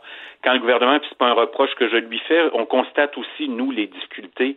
On, lit les hein, on lit l'actualité, on, on, entend, on voit, on écoute, on, on sait qu'il y a des problèmes d'approvisionnement, mais à partir du moment où le gouvernement lui-même constate qu'il y a des difficultés, qu'il doit composer avec cette difficulté-là, ben, il faut donc accorder l'importance à l'aération, la ventilation, la mise en place de mesures sanitaires. Vous savez, là, on en est rendu aujourd'hui à, dire aux élèves euh, dès la première année du primaire qui fréquentent des écoles en zone rouge, la semaine prochaine, ce sera pour les écoles, les zones oranges, de porter le, masque de procédure.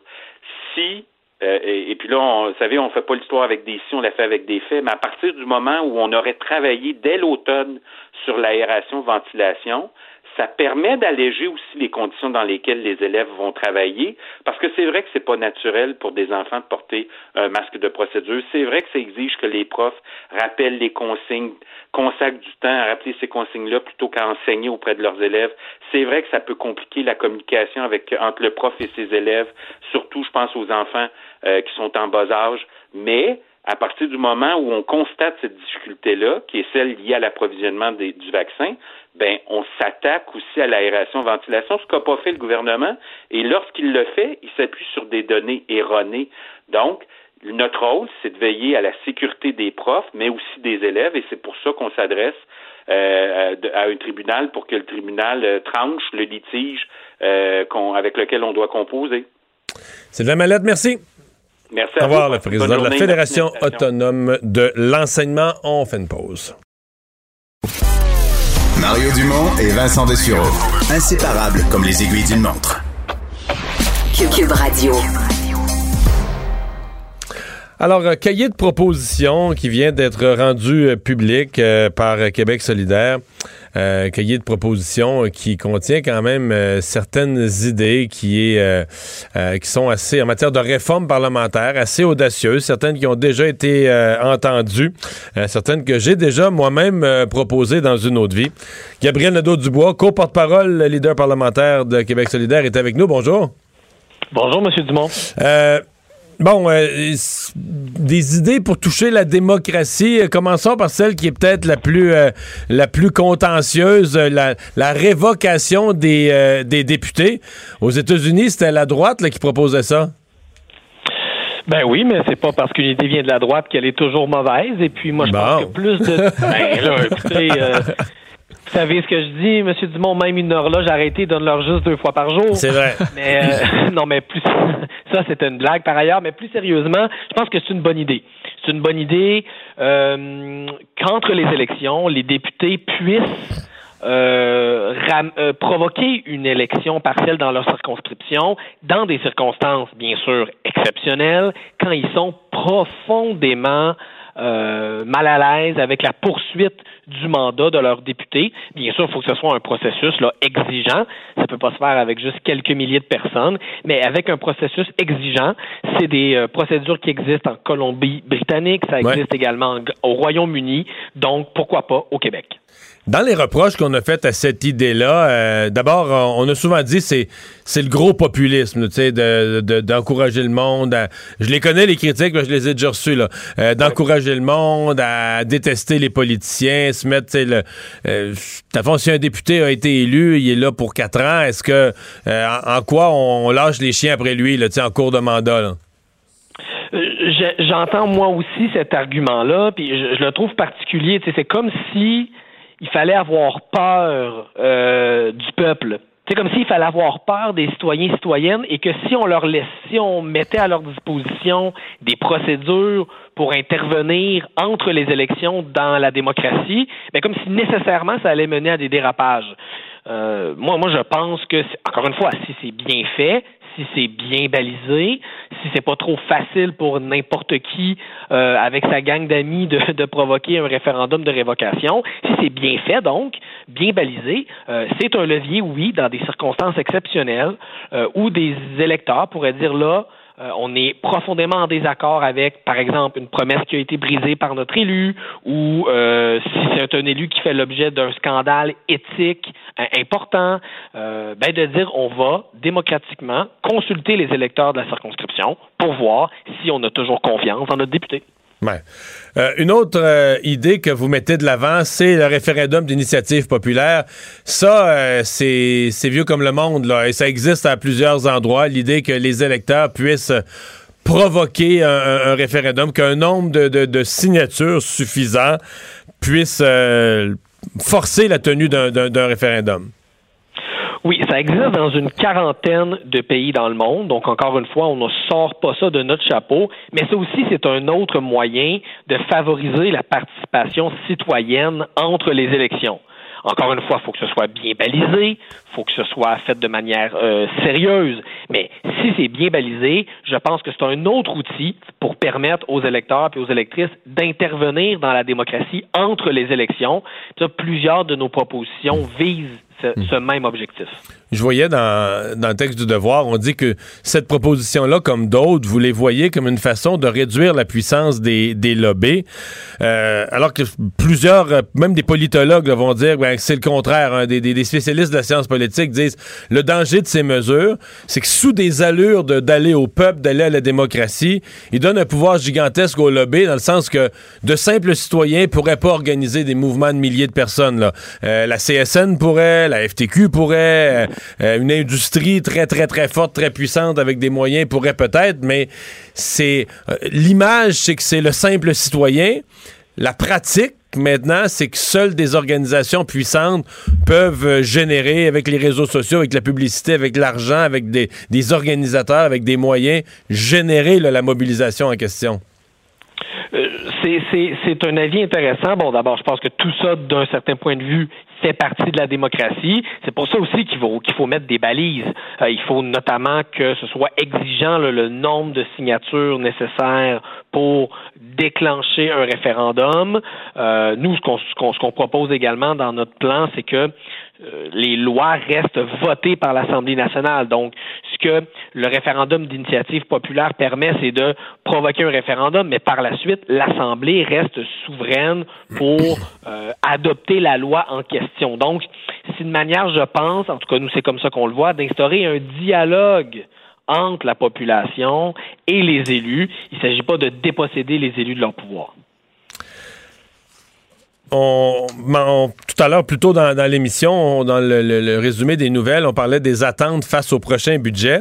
Euh, Manon Massé a dit plus tôt aujourd'hui, on veut un budget féministe. Elle dit, Il faudrait que le gouvernement cesse d'investir dans des types, dans les industries euh, euh, qui sont favorables aux hommes, où les hommes sont forts, et investissent dans les industries euh, où les femmes ont souffert beaucoup de la pandémie.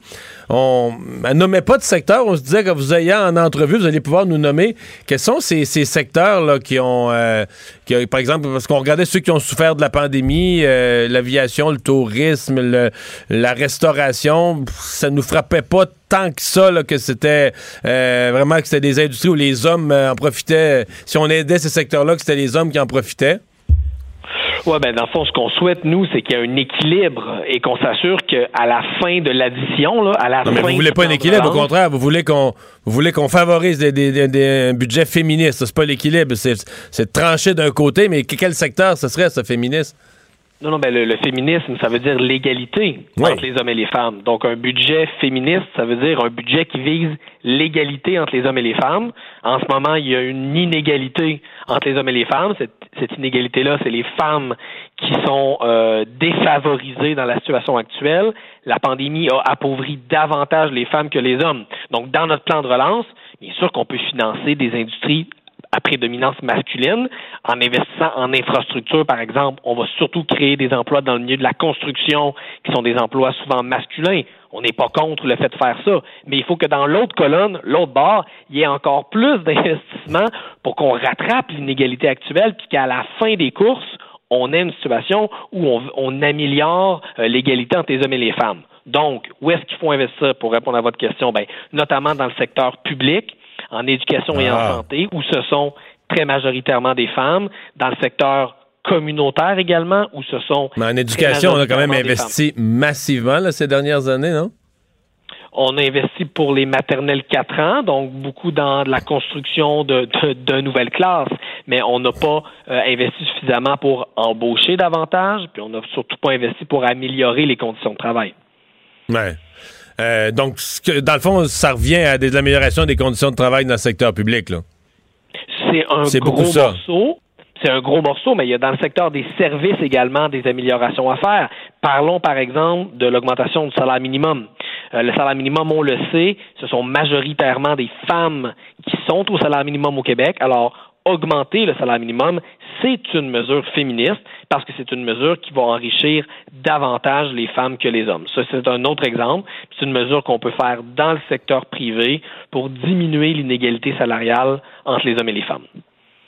Pensez-vous que ce serait le bon moment pour donner un gros coup sur le salaire minimum? Parce que, ben, prenons l'industrie de la restauration présentement, il me semble qu'elle n'est pas, euh, elle pas à son meilleur. Une des industries qui était déjà inquiète de ça quand tout allait bien. Euh, il me semble que présentement, l'industrie n'est pas à son meilleur. là.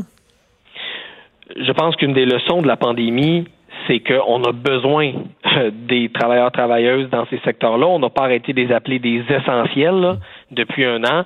Il faudrait que leur salaire euh, reflète ce caractère essentiel-là. Par contre, vous avez raison qu'on ne peut pas faire ça sans accompagner les entreprises.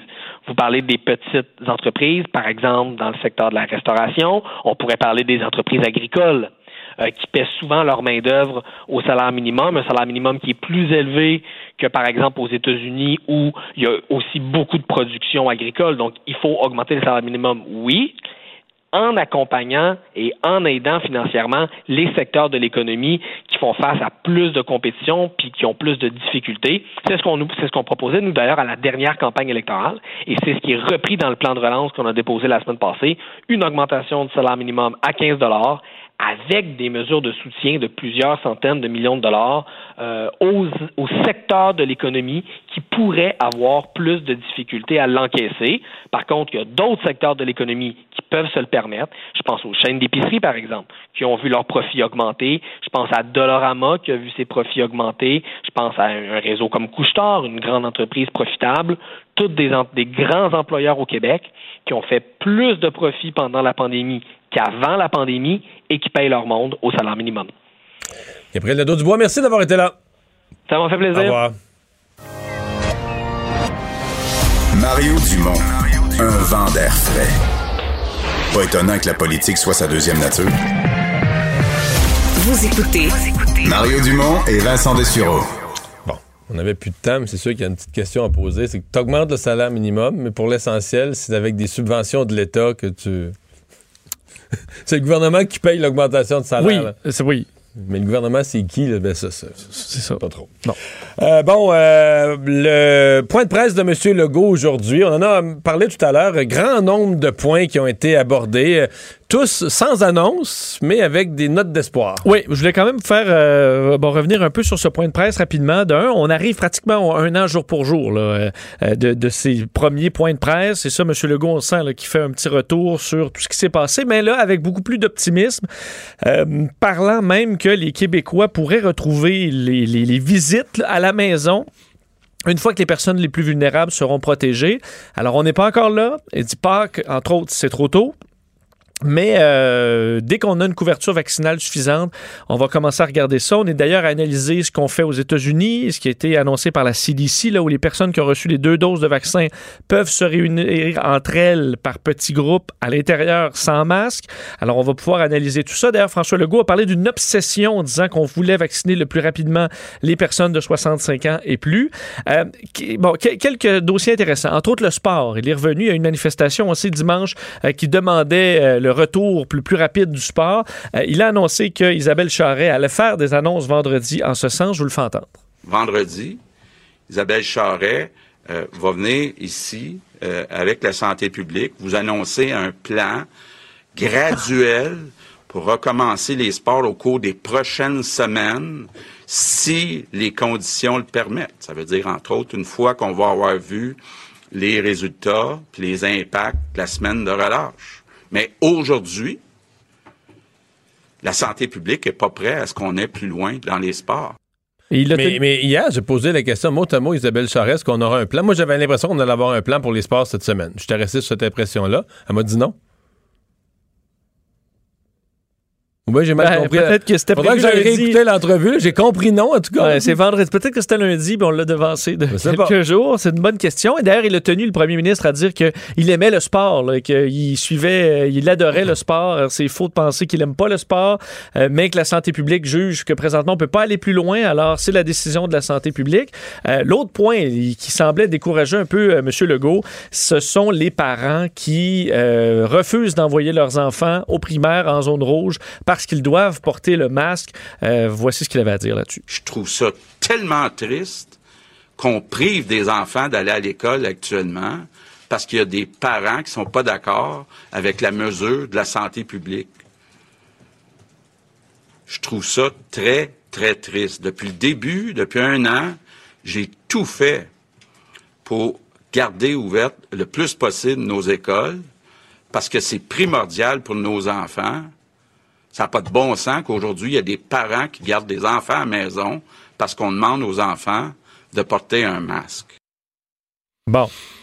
Ça me paraît logique. Paraît logique. Et d'ailleurs, Christian Dubé fait le point un peu sur le dossier de la vaccination, disant entre autres, c'est, c'est pas exactement ça, mais euh, pour les compagnies là, de vaccins, Pfizer, on va cibler surtout dans les grands centres de vaccination, Moderna dans les pharmacies, AstraZeneca va aider surtout pour euh, la partie vaccination là, euh, à domicile? Mais moi, je me posais Mais- la question, je me disais, il y en a bien trop. Là, Ouais, mais il a dit que c'était un 20 C'est pour ça que je, je dis c'est, c'est ça en gros parce qu'il a dit 20% des doses à peu près d'AstraZeneca vont aller à domicile. Ça fait Parce que la 80 vaccination va à domicile, ça ira pas vite. là. C'est ça. T'en Euh, feras pas euh, 10 000 par jour. Là. Mais je pense qu'il a dit ça surtout pour que les jeunes. Ah, parfait, dans les grands centres, il n'y a pas d'AstraZeneca, sachant qu'il y en a qui en veulent pas, même si les chiffres semblent montrer que c'est très efficace.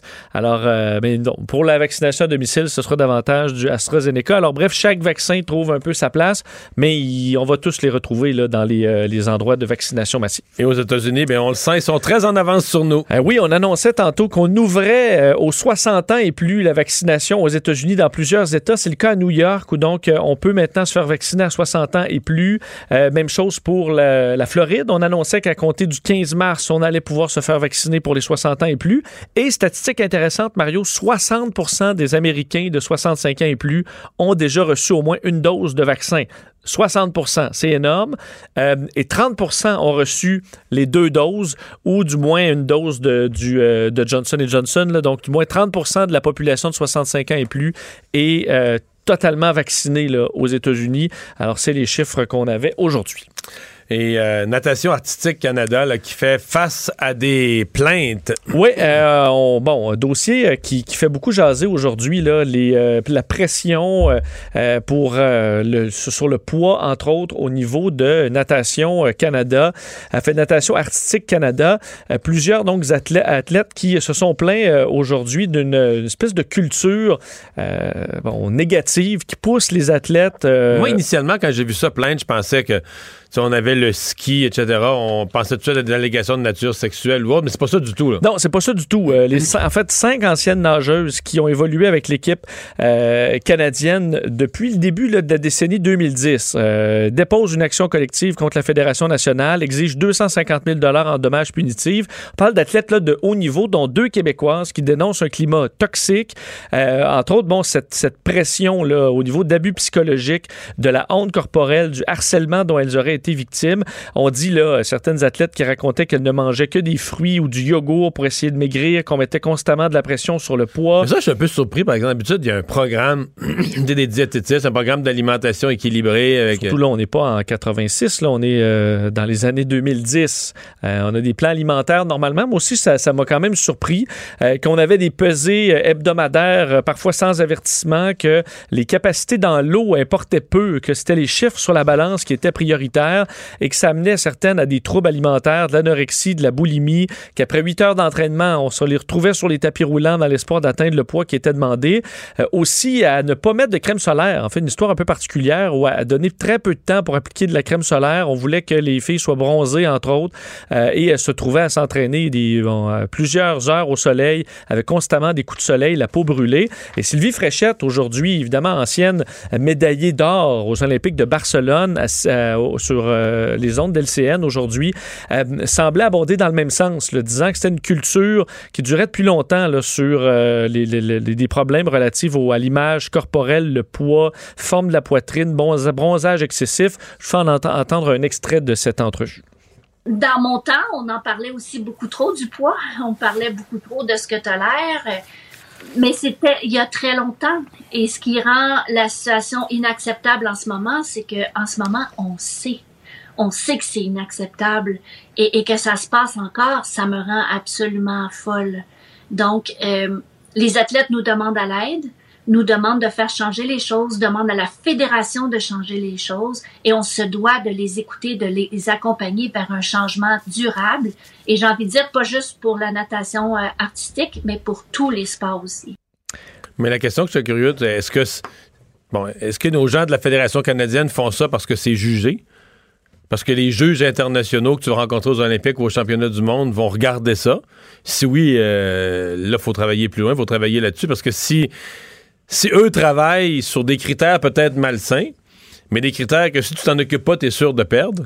C'est vrai que là vient la question de est-ce que tu y vas pour les médailles? Ben ouais, Ou mais, non, mais en fait, la question, l'équipe nationale- Mais moi, la question, c'est pourquoi ils font ça, là? Est-ce que la Fédération canadienne, ils font ça? Pe- Peut-être qu'ils sont, peut-être c'est des, des là, ou des gens qui sont là, qui sont vraiment euh, sans cœur. Mais peut-être qu'ils font ça aussi parce qu'ils se disent, ben, c'est ça le sport, puis c'est jugé de même au niveau international, puis. euh, Dans ce cas-là, il y a des questions de fond là, sur la, la, la Le nature sport du lui-même, sport euh, carrément. D'ailleurs, Sylvie Fréchette est quand même optimiste, au fait que les ch- optimiste sur le fait que les choses changent et que c'était pas tous les entraîneurs, tous les clubs ou tous les environnements qui sont euh, toxiques. Merci Vincent. Mario Dumont et Vincent Dessureau. Un duo aussi populaire que Batman et Robin. Cube Radio. Le, le commentaire de Richard Martineau. Des commentaires pas comme les autres. Bonjour Richard. Salut Mario. Hey, L'animateur britannique Pierce euh, Morgan a dû démissionner de son poste parce qu'il a ridiculisé Morgan, mais, mais, euh, voyons, Meghan euh, Markle. Ben oui, c'est ça, Meghan Markle. Oh, mais il on a faisait un dit fou de qu'il lui s'est- un peu, On Richard, a dit qu'il s'est moqué. On a dit qu'il s'est moqué d'une fille suicidaire. Comment Ouais, mais. Comment Il s'est moqué de deux enfants gâtés là. Il faisait une fixation sur Meghan Markle depuis des Ouais, années. Ça devenait lourd. là. Oui, oui. C'est qu'il était il- plus en il- analyse. il- Il la connaît il- personnellement, puis cette affaire-là était devenue personnelle. Il les déteste pour mourir. Là. Les- régulièrement sur Twitter, il leur rentre dedans. Mais tu sais, ridiculiser une femme suicidaire. Une chance qu'ils ont- ils m'ont pas vu hier à LCN. Ils auraient capoté d'un raide. Mais quand même, tout est dramatique. Là. On- Tu peux pas là, euh, dire de quoi maintenant sans que ça devienne, y a un lobby quelque part qui s'énerve. Tout devient dramatique. Et c'est drôle parce que dans la vie de tous les jours, dans notre vie personnelle, on en dit des affaires. Voyons donc, puis il y a personne qui, qui s'énerve. Mais là, ça n'a pas de bon sens. On est vraiment, là, il, il vérifie chaque mot, puis tout ça. Là. Ouais, mais elle a dit qu'elle était suicidaire, donc t'as pas le droit de rire d'elle. Ben oui, on a le droit de rire d'elle parce qu'elle avait l'air vraiment d'une enfant gâtée. En tout bref. Euh, tu euh, t'intéresses à la, la loi sur euh, l'aide médicale à mourir qui doit être adoptée, évidemment, dans les prochains jours à la Chambre des communes à Ottawa. Euh, le bloc qui pourrait même, euh, parce que là, les conservateurs semblent sur le point de la bloquer, le bloc qui pourrait même participer à un baillon avec les libéraux. Oui, puis cette loi-là dit qu'après son adoption, deux ans après son adoption, on va laisser tomber l'interdiction d'élargir l'aide médicale à mourir aux gens souffrant de troubles mentaux. C'est-à-dire, bon, deux ans après l'adoption de cette loi-là, on pourrait effectivement euh, appliquer l'aide médicale à mourir aux les- pour les gens qui souffrent de troubles mentaux. Et moi, j'ai bien de la misère avec ça. Je me suis obstiné, mais vraiment avec Emmanuel Latraverse, qui elle dit, écoute, il n'y a pas de différence entre une souffrance psychologique et une souffrance physique. Quelqu'un qui est schizophrène, qui a tout essayé, euh, des thérapies, euh, des, des médicaments, souffre autant que quelqu'un qui a une souffrance physique. Elle, elle dit qu'elle est pour le fait d'éduquer, de, de, de- d'élargir les médicaments à mourir pour ces gens-là.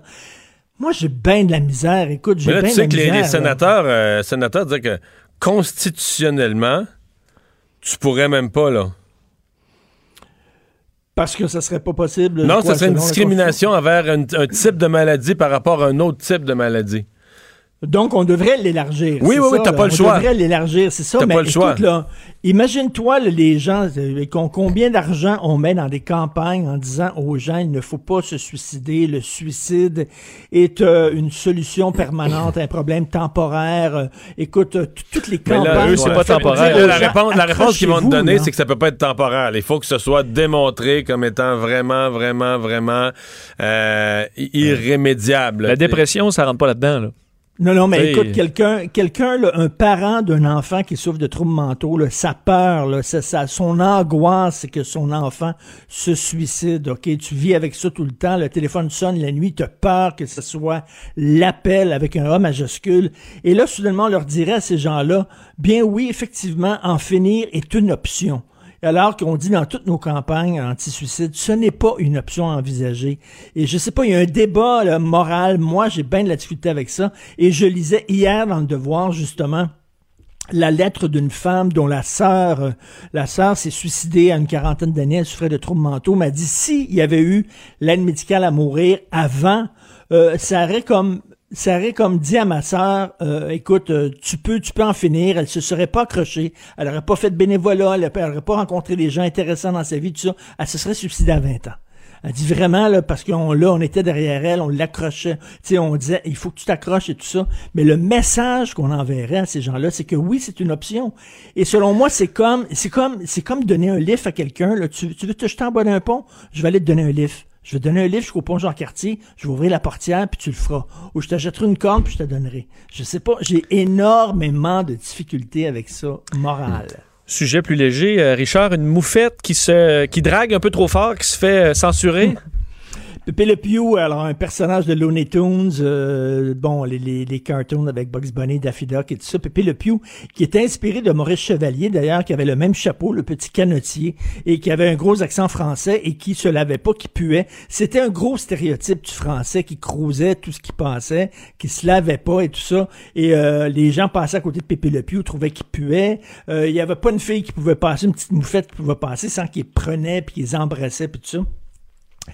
Et là, bon, il y a eu un film, on fait un remake de Space Jam, ce film-là qui mêlait prise de vue réelle et animation. Euh, il y a quelques années, c'était avec Michael Jordan, c'était avec LeBron James. Euh, on le refait, Space Jams, et on va enlever, on avait filmé, on avait tourné un, segment avec Pepe Le Pew, finalement, qui sera pas là. Euh, parce que Pépé Le Pew, on dit qu'il encourage la culture du viol, étant donné qu'il était tout le temps en train de cruiser les petites moufettes qui étaient devant lui. C'est un, un, bonhomme. C'est un dessin animé. Écoute, là, est-ce que Paillasson, mettons, est-ce que euh, Paillasson pourrait passer maintenant dans une émission pour enfants Radio-Canada où on dit, on dirait que ça donne des mauvaises, euh, mauvaises habitudes alimentaires aux jeunes parce qu'ils mangeaient des patates en chocolat et qu'ils étaient gros. Euh, peut-être que ça serait de la grossophobie aussi, puis ça. Et c'est un cartoon, à boire, là. Je, je, reviens à ce que je disais au début, le tout est rendu extrêmement dramatique, là, comme si quelqu'un, un enfant grandissait en regardant Pépé Le Pew, ce que j'ai fait, et tu deviens automatiquement un violeur. là. C'était le français séducteur, cruiser, un peu lourd, un peu mononcle et tout ça. Et là, on dit, euh, le, puis Spilly Gonzalez, vous, vous vous souvenez, Spilly Gonzalez? Oui. la petite souris qui faisait tout le temps des siestes avec le sombrero sur la face. Et on dit aussi que euh, le Speedy Gonzalez encourage le stéréotype du Mexicain paresseux et tout ça. Tabouin. Mais là, en tout cas, il n'est pas, pare... pas paresseux quand il court? Donc, quand il court, mais une, il, il, dort longtemps, mais quand, quand, il se réveille, là, il part, il court vite. mais sinon, il dormait, il faisait des siestes. Tabouin. Euh.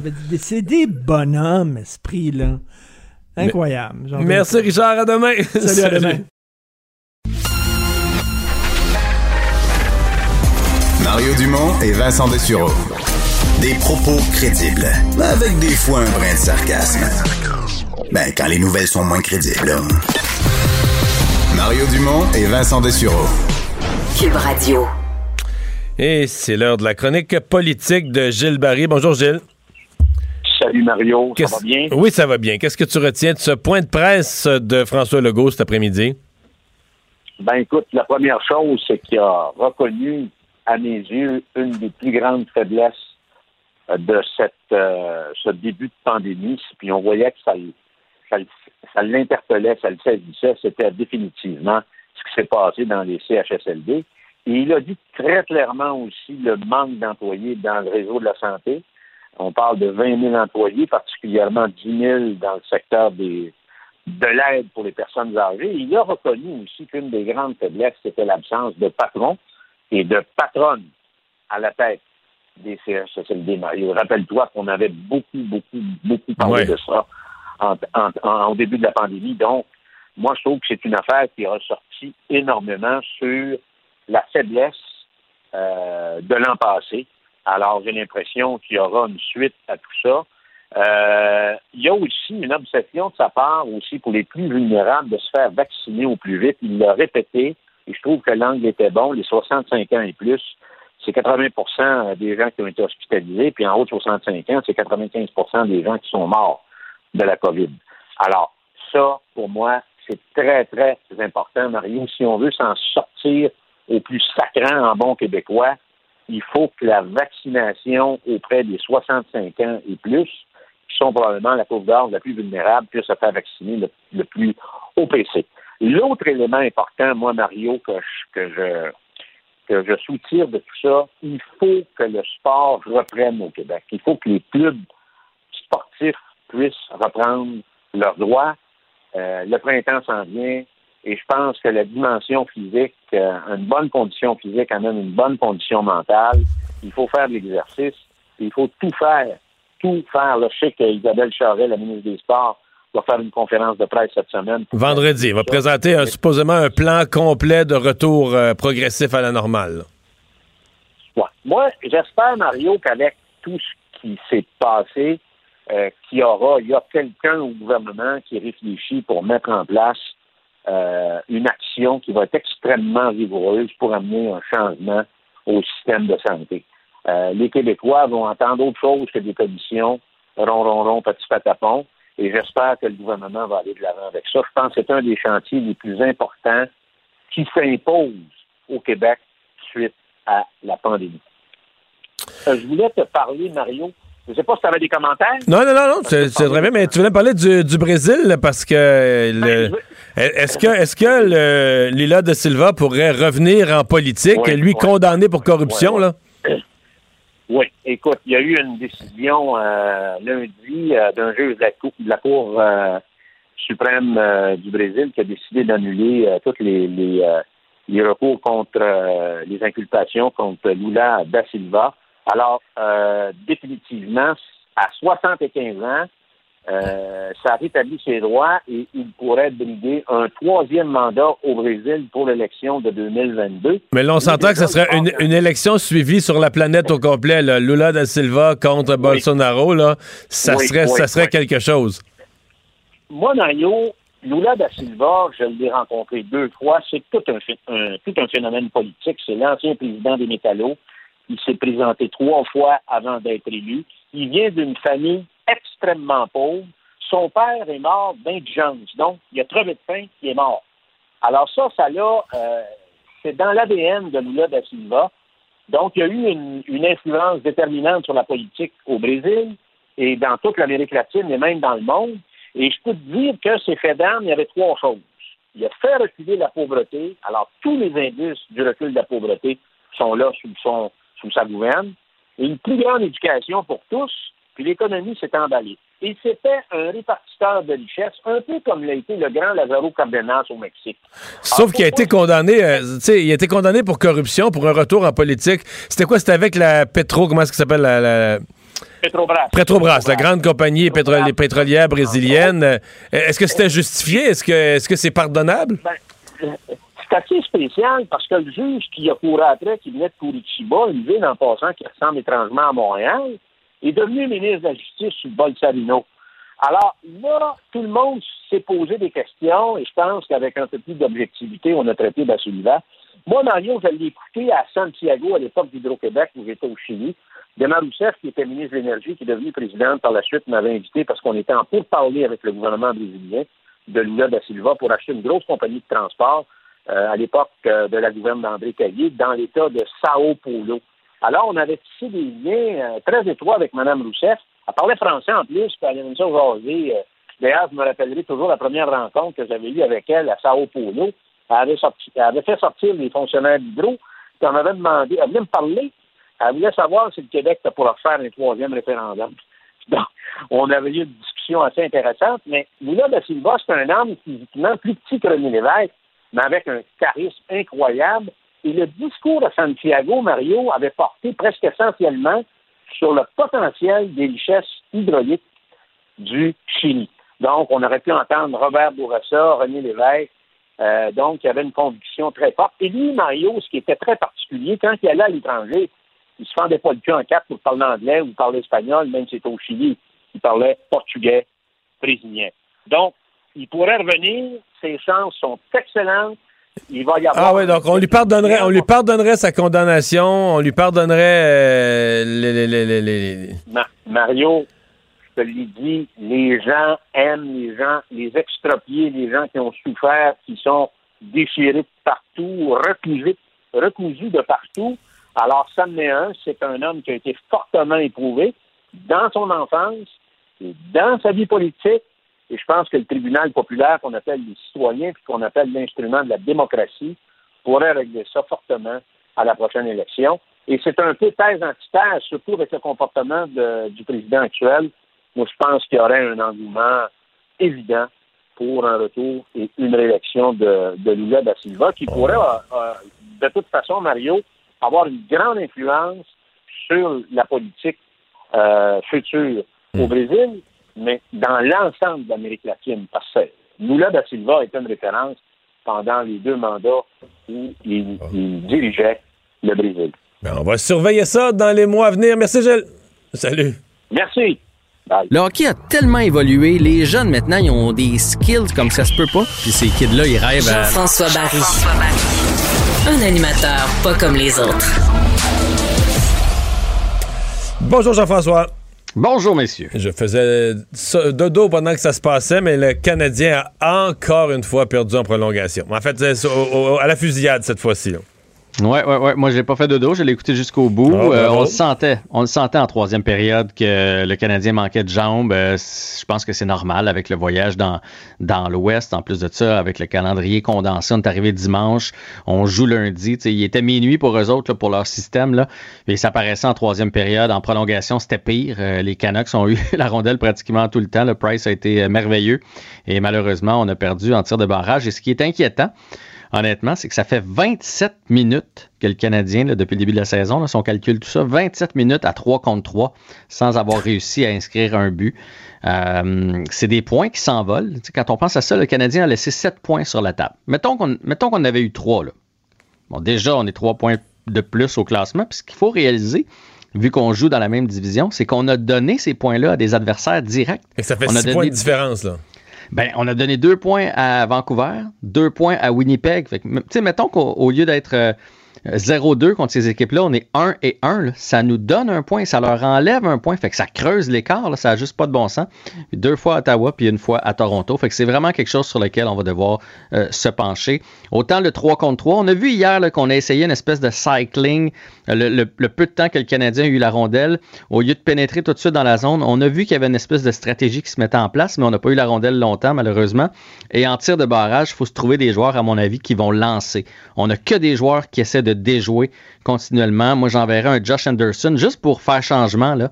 Euh, parce qu'un gardien qui sait que tu vas déjouer, c'est plus facile. Quand il est sur le qui-vive de il va-tu lancer ou il va me déjouer, puis je pense que là, on en voit tous, on, entend, on toujours des joueurs qui sont pareils, du même moule.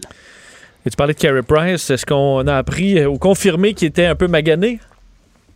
Ouais, c'est des révélations quand même assez surprenantes de Stephen Waite, euh, l'ancien entraîneur des euh, gardiens, qui, je pense, ne s'est pas méfié, peut-être. Il a fait un podcast, celui de Tony Marinaro, qu'on connaît bien euh, à la radio ici à Montréal. Puis là, au lieu d'être à son émission de radio, c'était un podcast. Puis des fois, on baisse la garde un peu. Bref, il s'est ouvert quand même pas mal sur son congédiement. Il a dit que ça n'a pas été long avec, avec Marc Bergevin. Ça n'a pas duré longtemps, la petite discussion, que Kerry avait été le voir, qu'il se sentait bien, bien mal.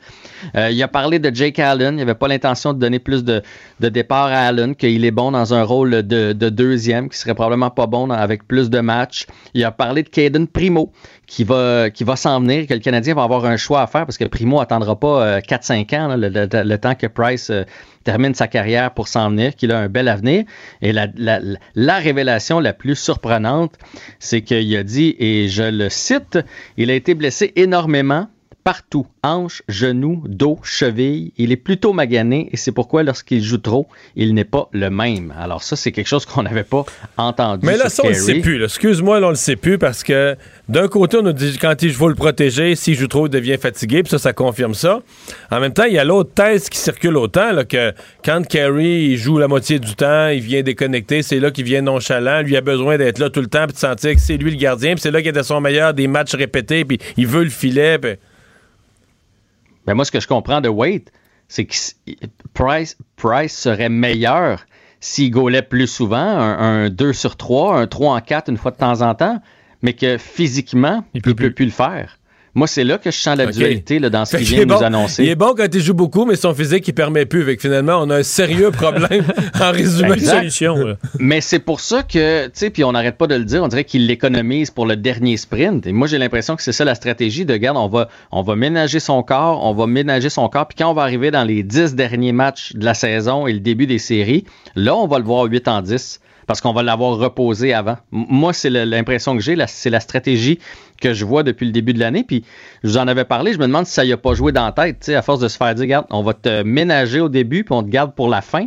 Mais à un moment donné, tu te dis toi-même que ben, moi, je ne sers pas au début. Moi, c'est à la fin que ça compte. Mais non, toute la saison compte, parce ça va être plus compliqué qu'on pensait faire des séries finalement. L'année passée, on s'est moqué de l'autre gardien du Canadien, Kate Kincaid. On pensait bien qu'il n'y aurait plus de carrière dans la Ligue nationale, mais c'est pas clair. Hey, je capote aujourd'hui quand j'ai vu cette nouvelle-là. C'est le site dans les coulisses qui a sorti ça. Keith Kincaid euh, est dans les filiales des Rangers de New York. Il a une fiche euh, de deux victoires, aucune défaite depuis le début de l'année. Seulement un but alloué, pourcentage de 962, si bien que ce soir, il est rappelé par les Rangers qui ont des difficultés devant le filet. Là. Chester- Chesterkin est blessé. Euh, George Jeff, leur jeune gardien, a beaucoup de difficultés. Et donc, on va faire confiance à Keith Kincaid qui aurait cru ce soir contre les Penguins de Pittsburgh. Je trouvais que c'est une petite nouvelle intéressante pour les amateurs de hockey à Montréal. Et la pandémie n'a pas enlevé le talent de Michael Kingsbury? Mais non seulement la pandémie, mais ses vertèbres fracturées. Puis donc. Il est il est extraordinaire. Il a remporté évidemment en solo cette semaine. On le sait, devenu champion du monde. Ben, euh, ce matin très tôt, il est devenu euh, deux- deuxième fois champion du monde. Cette fois-là en parallèle. Euh, dans le fond, c'est la même course, mais tu as un adversaire à côté. Puisque je suis lire parce que je connaissais même pas ça, ben, ben franchement. Euh, ça ajoute beaucoup de pression apparemment quand tu vois l'autre qui descend vite. Tu veux descendre encore plus vite que lui. Et d'ailleurs, son adversaire a chuté en arrivant au fil d'arrivée parce qu'il voyait que Kingsbury était en avant puis essayait de le dépasser. Tu dois quand même faire tes sauts. Donc, euh, deux médailles d'or, deux fois champion pour Michael Kingsbury.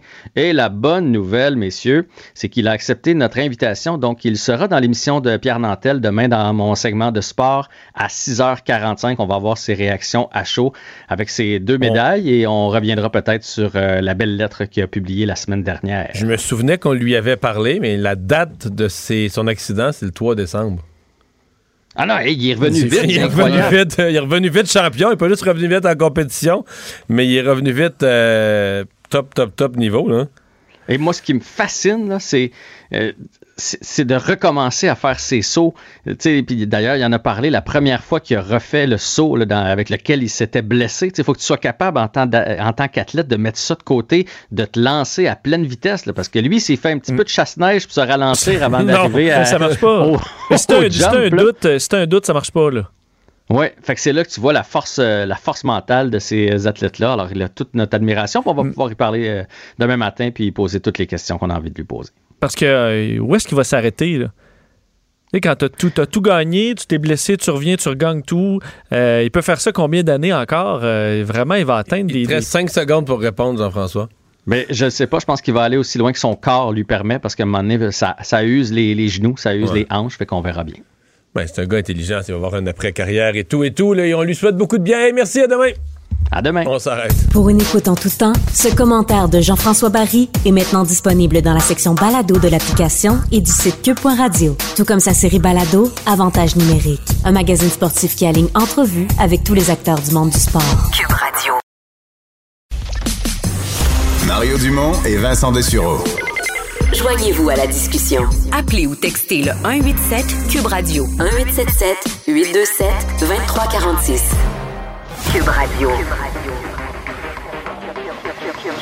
Cube Radio. En direct à LCN. Mario Dumont qui se joint à nous. Mario, euh, le trio santé était questionné beaucoup aujourd'hui sur ce retour des visites à domicile. On le souhaite tous, mais on a dit quand tous les 65 ans auront été vaccinés, mais ça reste encore dans une zone floue. Un ou deux vaccins que ça prend?